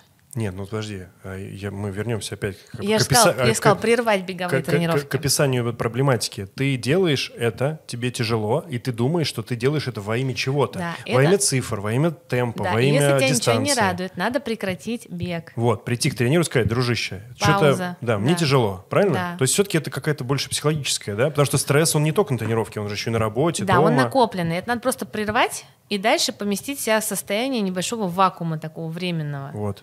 Есть вакуум там более э, детальный, это, я говорю, специалисты вокруг, я не знаю, поехать куда-то на восстановление в Пятигорск, минеральную водичку попить, э, или же погулять по горам, походить. Или, например, просто сделать какую-то лайтовую медленную пробежку не в рамках тренировочного процесса. Ну вот смотри, лайтовую лучше через какую-то паузу, типа 4-5 дней должно пройти, и потом вот э, следующий шаг, э, который я как раз хотела добавить, что ты там по 2-3 километра набегиваешь, и ты просто начинаешь фиксировать свое состояние.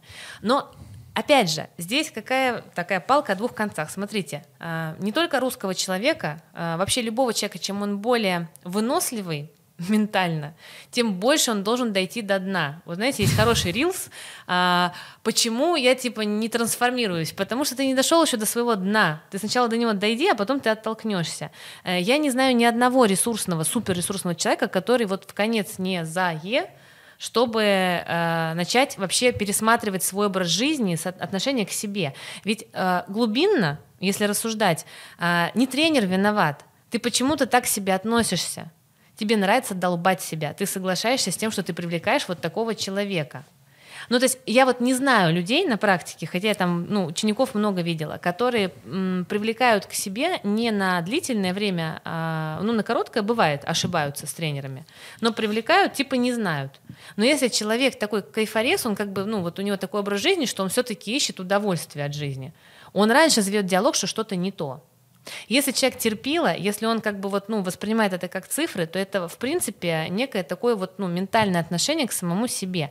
Это такая фундаментальная работа. И если э, человек просто э, сам по себе, ну, вот он зашел в это состояние, ну, его, правда, его должно сильно задолбать, чтобы он ощутил, что он хочет по-другому. Эм, я столкнулся с таким примером, что люди, э, они же получают информацию от множества источников интернет, телеграм-каналы, друзья, кто-то в парке дал совет ни с того да. ни с сего, а ты не просил. Все равно это какая-то база информационная у тебя в голове копится.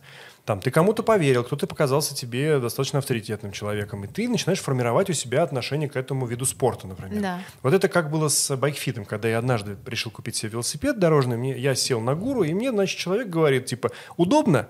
Откуда я знаю? Я никогда на палке не сидел, uh-huh. и я не могу сказать, удобно uh-huh. или нет. Так же uh-huh. с бегом.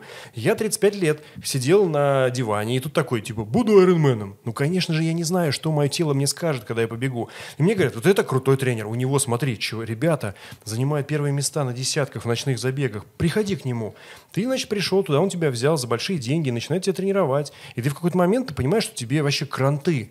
И ты смотришь на людей, которые финишируют профессионалы, они же так дышат, у них тут сопли и кровяные, но они встают на тумбочку, там в такой-то категории, в секой-то. И ты вот смотришь на это все, ты вот восторгаешься их э, победами и думаешь, я такой же, нужно просто превозмочь себя.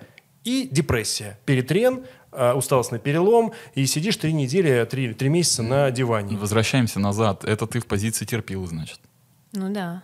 Вот. А если бы ты был кайфорезом, мне очень понравилось, а... то ты бы задался вопросом, типа, а Хорошо, все ли вообще в порядке? Друзья, но мы сейчас, мы не пытаемся дать определение каждому человеку. Ты терпила или кайфорез? Не-не-не, Просто все вот, правильно, например, согласен. Я, я кайфорез, ты же помнишь, когда я соскочил. Э, все понятно, вот. да. Это окей, но мы здесь не хвастаемся. Мы хотим понять и дать объяснение человеку, что если ты вдруг в какой-то момент своего пути чувствуешь, ну, ч- большое напряжение в себе, нужно попробовать хотя бы остановиться и разобраться, это напряжение или ты просто лентяй и прокрастинатор. Слушай, можно эти хорошие нужно, аналогии приведу? Нужно научиться отде- определять, это у тебя лень или да, да, да, нужно да. Э, Нужно остановиться. И смотри, я объясню э, вот здесь вот по аналогии, как можно... э, Механизм тот же самый. На работе.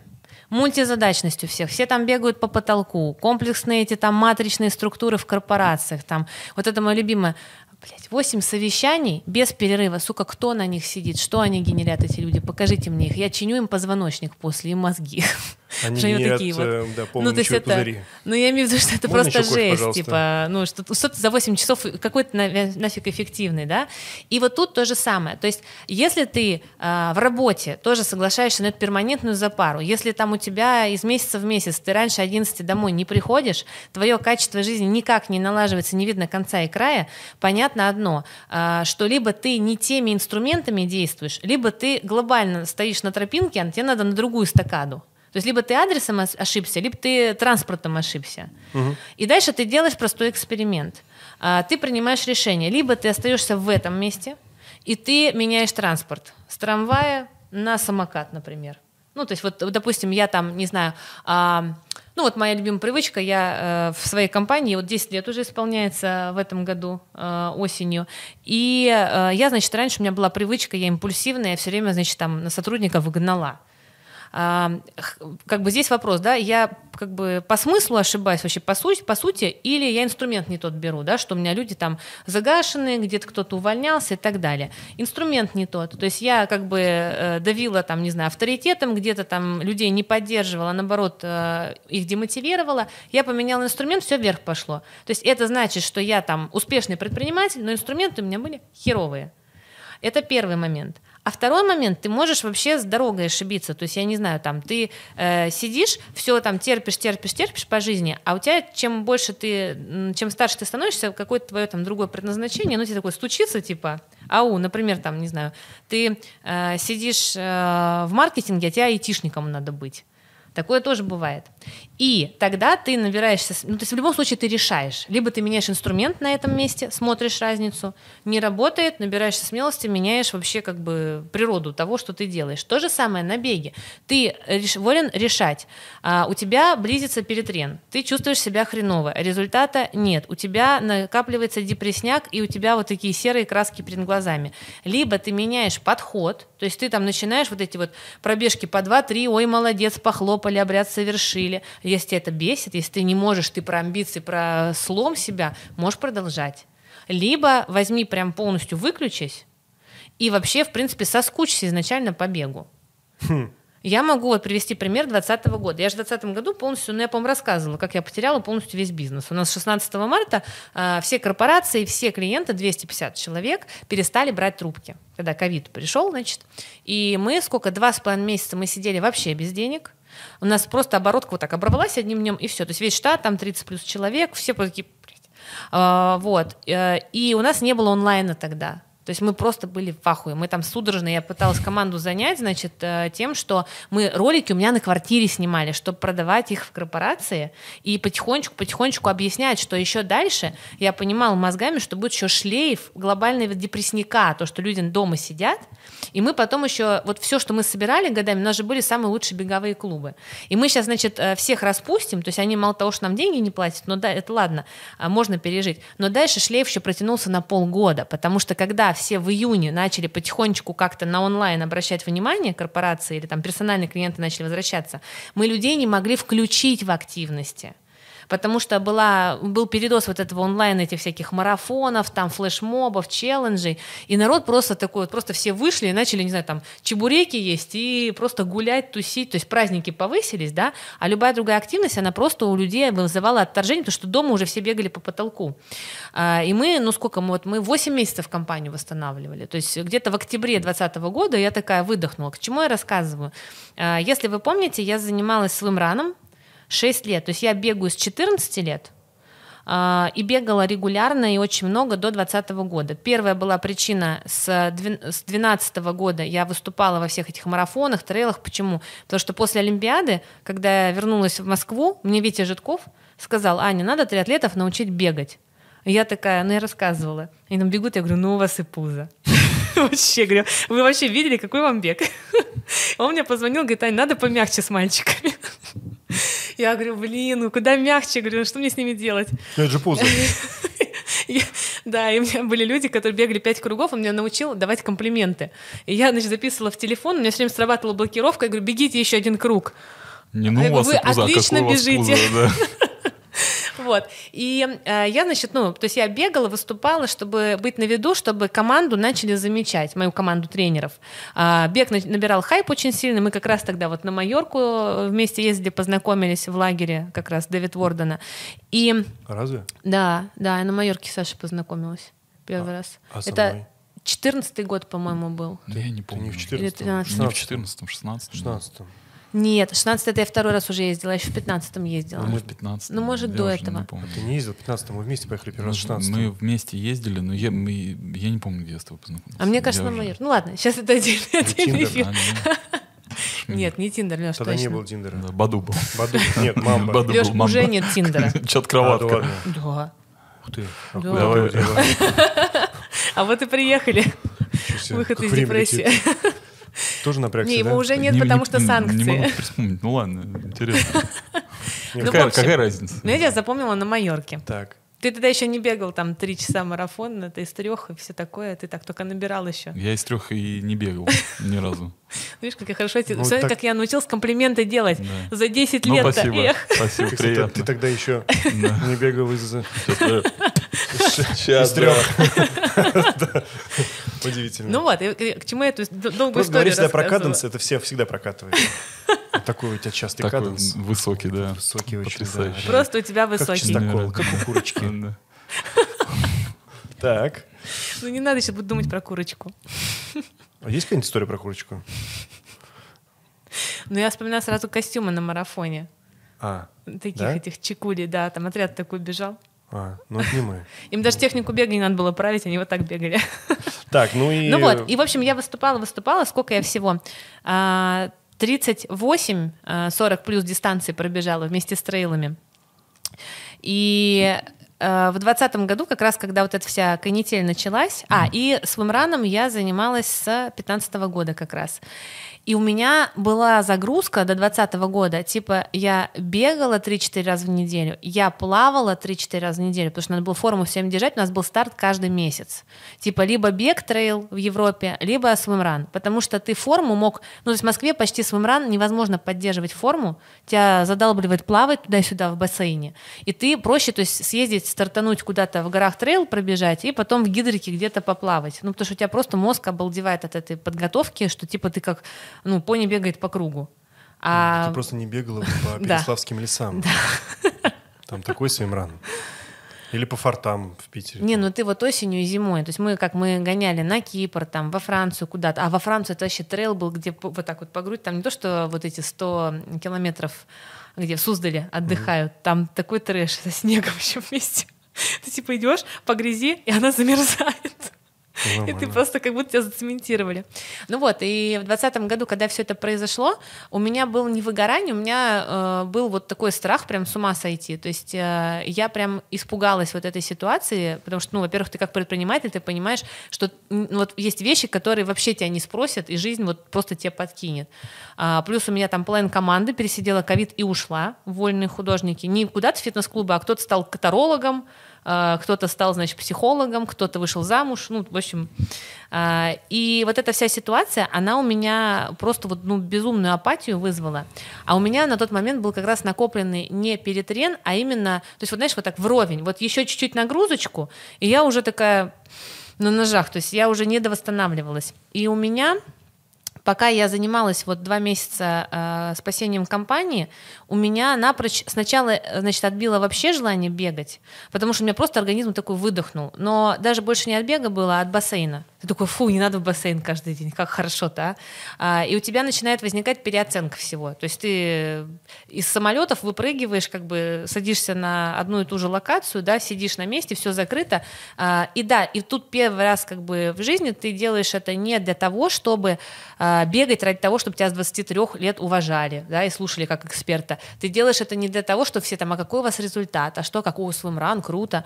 А, Ты делаешь это не потому, что ты с клиентами вместе выступаешь, а ты просто бежишь по парку и радуешься солнышку. Ну, то есть, типа, я там начала бегать 5-10 километров, то есть у меня резко объем спал, но это самый вот вообще период, когда ты просто начал кайфовать от бега. Ты ни к чему не привязан, ни к цифрам, никаких вот нету дедлайнов жестких. Ты не должен все время заботиться, чтобы у тебя форма была, чтобы ты там на старте, э, когда у тебя подряд соревнования идут, там себя, себе не вытянул жилы. То есть, грубо говоря, ты качества. отпустил амбиции и просто понял, что, оказывается, можно, можно получать удовольствие. Да, и это вот про то состояние, что человек, он должен э, резко сделать такой небольшой отдых от деятельности, которая не дает ему ожидаемого результата, и происходит переоценка. Через неделю, может быть, даже на две, не надо бояться что-то забросить. Если бег это твое, ты соскучишься, тебя будет вот хотеться не потому, что надо, а потому что тебе хочется вот выйти, вот это ощущение словить, как ты дышишь свежим воздухом, да, там по парку бежишь. И просто, ну, совершенно другая механика знакомства со своим организмом происходит. Но мы сейчас э, не говорим о тех людях, которые все еще получают удовольствие от своего прогресса, от того, что они выходят на тренировку, делают тренировку, потом с чувством выполненного достоинства идут домой, моются и делают э, Эм, что там вечером вы делаете после тренировки, правильно? Ну, потому что наверняка есть люди, которые получают от цифр удовольствие, поэтому мы... Подсознательно у людей разные задачи. А, когда человек про цифры, это сублимация на беге каких-то психологических своих вот э, аспектов. А, Аспектом ты называешь проблемы? Ну, нет, именно вот какая-то самодоказательство чего-то. Или это желание почерпнуть таким образом самоутвердиться, уверенность поймать. То есть это какая-то компенсация. Ну, то есть, понятное дело, что ты, когда ты чувствуешь себя как будто бы профессиональный атлет и вставишь на тумбочку среди равных, условно, там, H-категории, да, это вот про компенсацию. Да, ну, потому что если так, ну, честно посмотреть друг другу в глаза, мы никогда не будем первыми в забеге, потому что первые те, кто тратят э, жизнь на да, то, чтобы фокус, победить. Да, полностью все и да, поэтому, когда мы участвуем в забеге и бежим быстрее, чем бежали в прошлом году, тебе это может дать удовольствие, но тут мы говорим про компенсацию. Так что... Да, а вторая подсознательная э, цель у бегуна — это вот ощущение такого здоровья. То есть ощущение, что у тебя, э, ты даришь себе вот это ресурсное состояние, то, что сейчас модно говорить, когда... Что это значит ресурсное состояние, прости? Это когда ты к вечеру не как упахавшаяся лошадь, у тебя еще есть силы одно, другое, третье успеть, у тебя стабильно не портится настроение, и разница между самочувствием и настроением утром и вечером минимальное. То есть, типа, ты можешь календарь вести просто там от, 8, от 0 до 10 шкала. Твое настроение с утра, вот ты проснулся, твое самочувствие. И вечером твое настроение и самочувствие. Вот чем больше э, ресурсное состояние, тем меньше дельта между утром и вечером у человека. Это я в ресурсе тогда получается, благодаря бегу. Ну, сто процентов. Это то, что меня драйвит, потому что ощущение вот этого, знаешь, у меня энергия заканчивается так. Я утром встаю, она у меня в пике, потом доходит до вечера, там, 11 часов, например, и дальше он так, и я вот так выключаюсь. А когда я раньше был жирный, я вот так просыпался, и вот так вот полз, мог двое суток вот так вот в этом состоянии быть. Это не ресурс называется, да? Да, да. Ну, э, у меня соображение такое вот по поводу того, что ты сказала. Э, мне кажется, что здесь очень важно, вот, ну, как, что, что говорят отдых, да? Что такое отдых? Смена рода деятельности. Потому что когда ты делаешь что-то одно монотонное, да, как бы ты в любом случае устанешь от этого. Неважно, называйте это перетреном, называйте это там просто какой-то э, психологической усталостью от того, что ты э, делаешь уже на протяжении, там, может быть, даже лет да, какого-то достаточно продолжительного. Вот, и поэтому вот эта смена, как ты говоришь, там, с, э, уменьшить объем, там, а, не поставить перед собой никакую цель, да, там, просто пойти побегать. Но это тоже в какой-то момент может надоесть, и ты как бы э, перестанешь от этого получать удовольствие. И захочется снова поставить, например, там, какую-то э, амбициозную цель или поменять, э, там, я не знаю, чуть-чуть что, вид, что мешает вид, вид, Ничего не мешает, абсолютно. Самое, да, самое, я считаю, большое преступление бегуна — так же, как и человека, который, допустим, реш... ну, не понимает, что у него происходит в отношениях, это очень э, скудный опыт. То есть э, это когда ты вот просто бегал только ради цифр и не ставил себе альтернативные цели в беге. цель социализации, цель там хорошее самочувствие, ресурс, а, цель, я не знаю, поймать новые ощущения, вообще эмоции от э, движения, да, то есть также и, например, там люди мучаются в отношениях, в принципе, механизм, я говорю, плюс-минус везде один и тот же. А, ты должен разобраться со своими сегментами жизни, да, чтобы, а как ты можешь разобраться? Ты должен опыт получить, должна быть выборка. Бежал на результат, бежал не на результат, э, там, получил перетренировку, вот это, вот это. То есть, ну, главное, конечно, себя не довести до крайней степени, когда ты такой опытный уже ничего не можешь. Либо все попробовать, что бывает вот так, вот так вот так. Да, и на, этом, на этой палитре ты волен уже выбирать и форматировать настоящие цели не навязанные обществом, не э, поставленные перед собой, потому что ты так думаешь. Ну, это как вот, какой вы дом хотите? Красивый.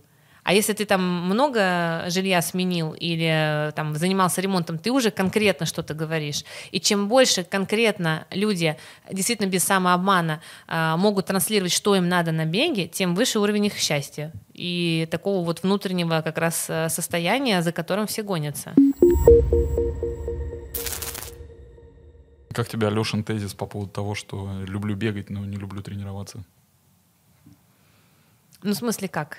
Прокомментировать его? Да. Но, но, но ты не читала мою Ну вот, ну все, как бы, ну какая разница? Ну да. Все. Ну, в общем, у меня был здесь порыв такой, что я в какой-то момент э, понял, что меня напрягает. Подожди, в инсте пост, который... Да, я читала. Ну, читала. ну, неважно, вот тезис. Люблю бегать, но не люблю тренироваться. Я правильно же мысль выразил? Ну, если упростить, то да. Ну да. Ну, хороший, хорошая, глубокая и достаточно такая...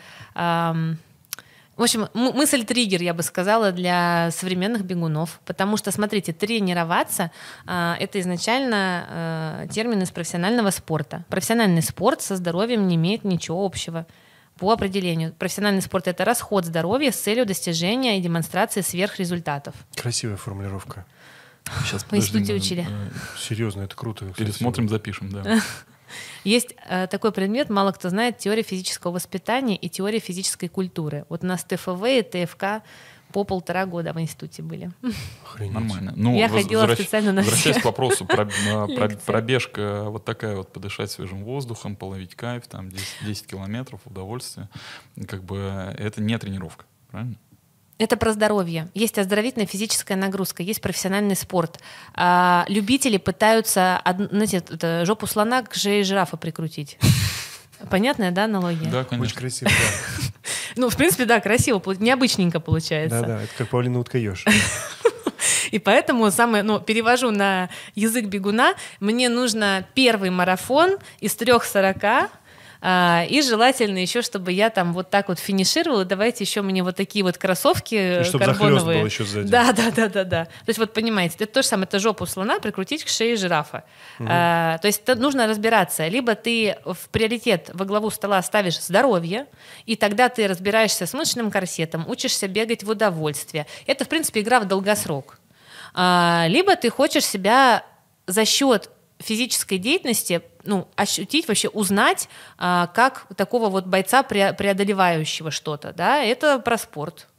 То есть ты ну, как бы познаешь, как ты реализуешь с помощью этого уровень своих амбиций. Ну да. Мне, Ну, вот- мне не хочется доказывать через э, спорт э, что-либо. Ну, Ну, я не чувствую мне, в этом... Мне кажется, тут есть лукавство. Знаешь почему? Потому что вот э, тренировка все-таки это процесс улучшения, как бы это вот э, там ты вчерашний versus ты как бы завтрашний. А вот тут вопрос в другом, что улучшение с, то есть пози- с позиции кого? С позиции спортсмена? Да. не, с не, с позиции тебя, Нет. потому что ты не можешь э, стать лучше, если не будешь делать тренировку. Вот в этом как бы есть, э, в этом есть некий нюанс, потому что если, например, ты в какой-то момент, ну как бы любя бегать, понятно, э, там захочешь пробежать какой-нибудь э, красивый горный трейл, то ты будешь вынужден тренироваться. Это понимаешь? А Так потому что у как тебя цель бы- одна меняется на другую. Потому у тебя что цель оздоровительная правильно. на Ну, то есть тогда получается, что ты это будешь делать через, э, как бы через боль. Не просто в другой через, роли. Не- нет, не хочу, через боль. э, Нет. как бы Нет, нет, без, без цель. любви. Это как раз вот то, немножко, что сказал ты до этого, что ты какой-то момент тебе надоедает, бегать в удовольствие. Ну, то есть ты сейчас находишься в, как бы, в таком состоянии, как бы, когда ты не любишь тренироваться, но любишь бегать. Я тебе более того скажу, что если какого-то момента... То есть оно может поменяться, я как бы к этому. Конечно. А, окей. Конечно. Смотрите, есть Так нет, вот, хорошая э, аналогия, секундочку, пока не забыла. Хорошая аналогия. Дружить и работать с человеком. Ну да. А, смотрите, вот мы, допустим, там дружим и работаем вместе. Бах, в какой-то момент ты видишь, что ты с человеком не можешь строить рабочие отношения, а дружить ты с ним хочешь. Ты выходишь из одной роли, да, меняешь ее, как бы, ну, оставляешь только одну.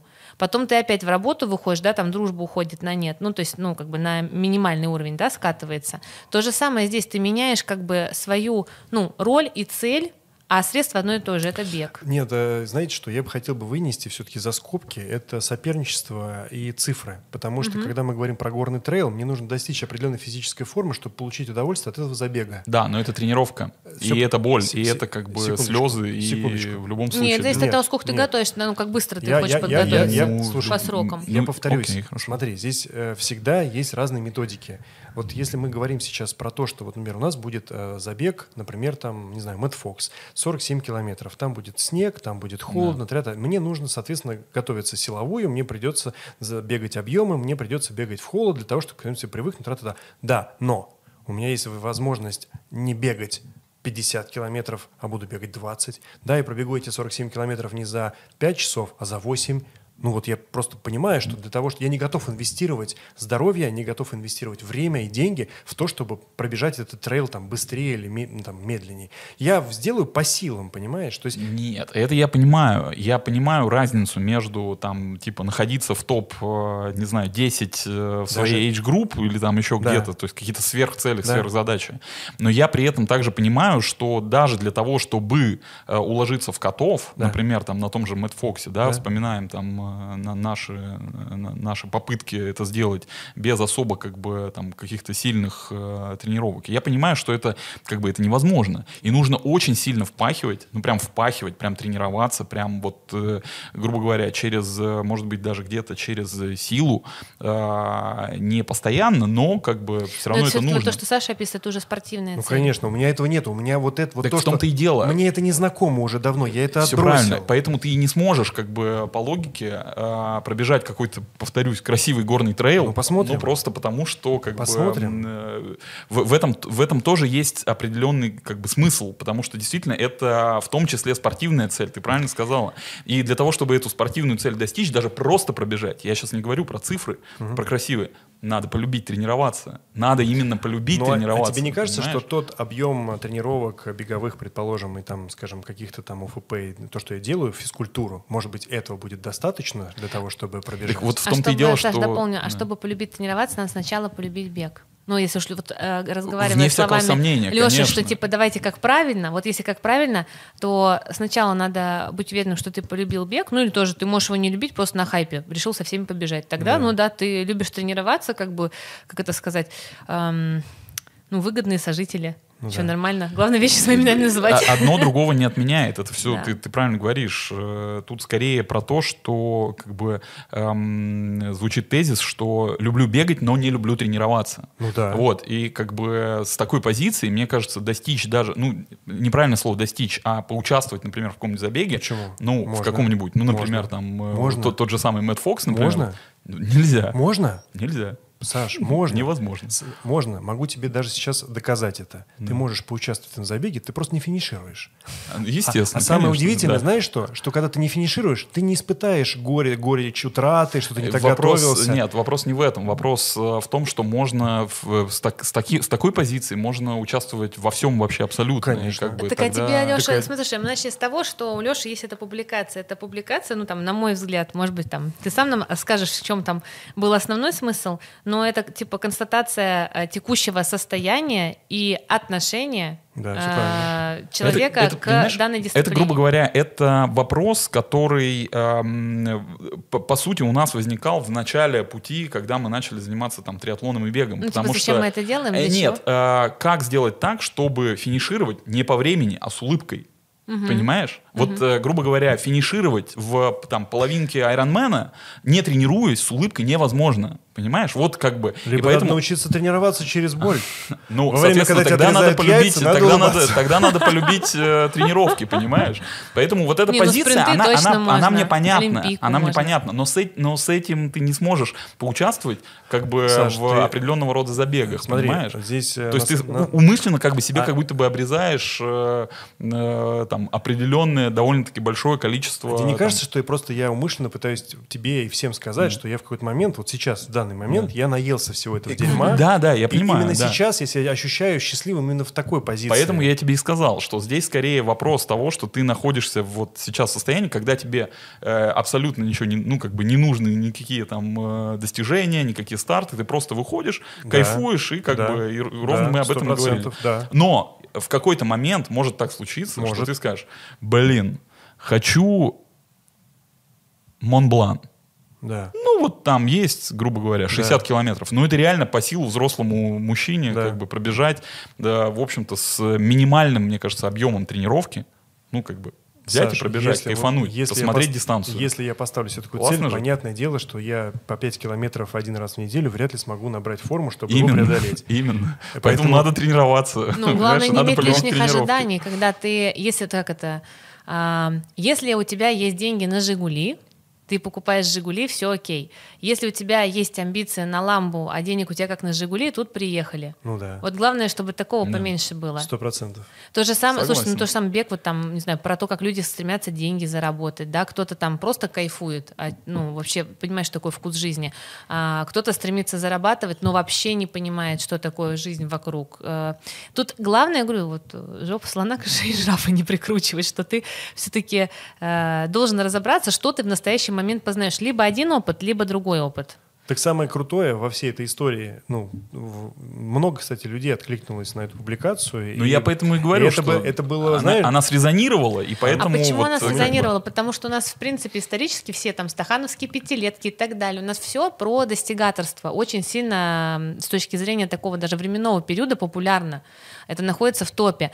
И люди азартные, люди любят там напрячься, получить, дальше сесть на попу, то есть работают такими рывками. Это, в принципе, просто, ну, особенность а, нашего как бы менталитета, что достигаторство, но оно такое вот, надо успеть достигнуть, пока что-то еще там, допустим, не произошло.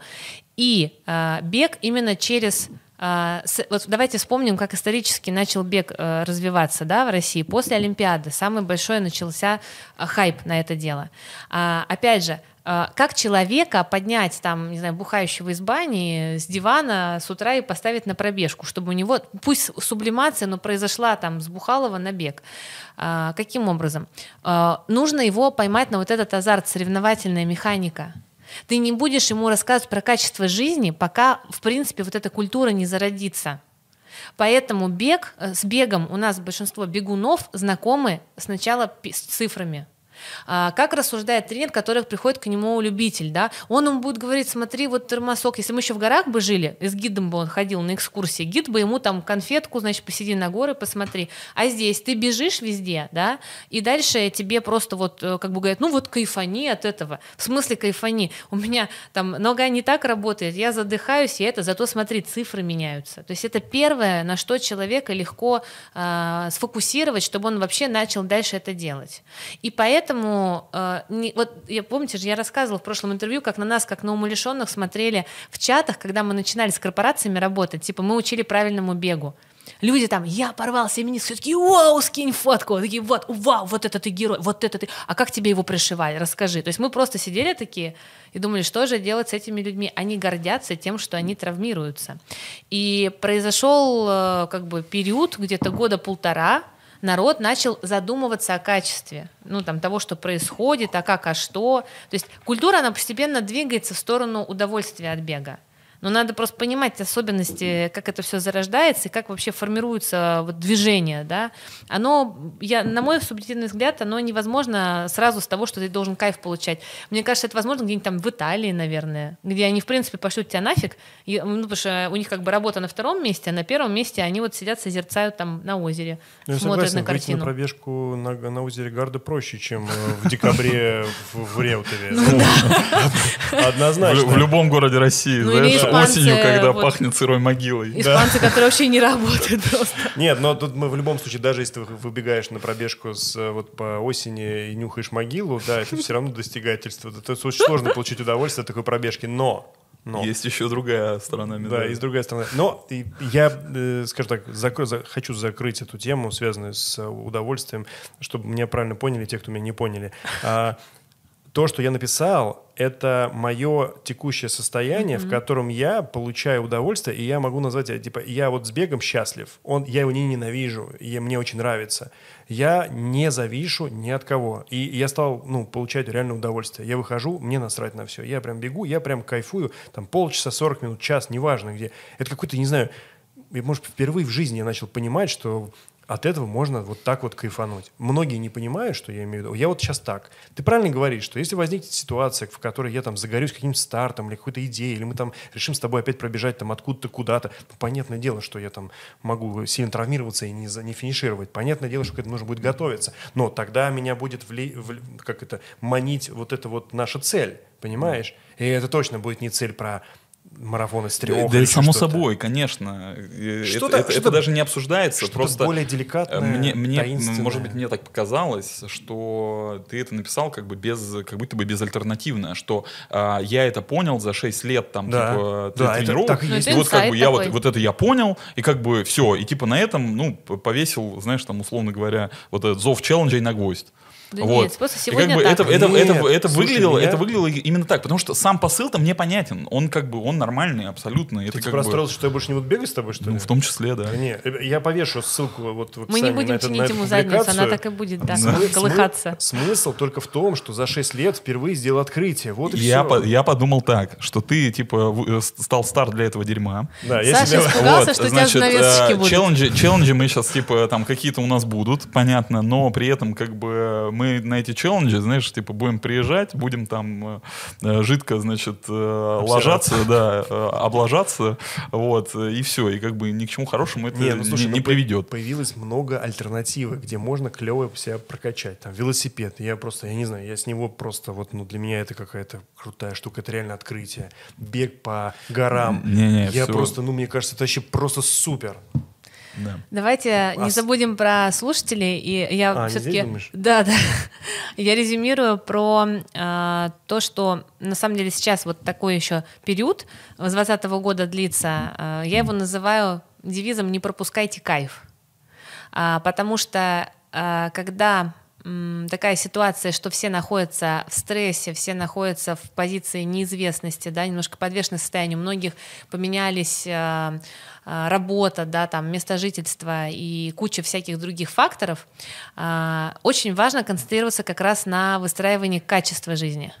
Качество это не значит, что надо там диван подороже купить или, не знаю, там вино покруче себе выбрать, а, а просто не отказывать себе в удовольствии. И если бег это много часов вашей жизни, обратить внимание все-таки на чувства, то есть что вы испытываете от этого. Потому что остальные сферы, они очень сильно нагнетают. Они нагнетают, там везде нужны показатели, ты везде в подвешенном состоянии, ты не понимаешь, что завтра там может еще какой-то финт ушами произойти.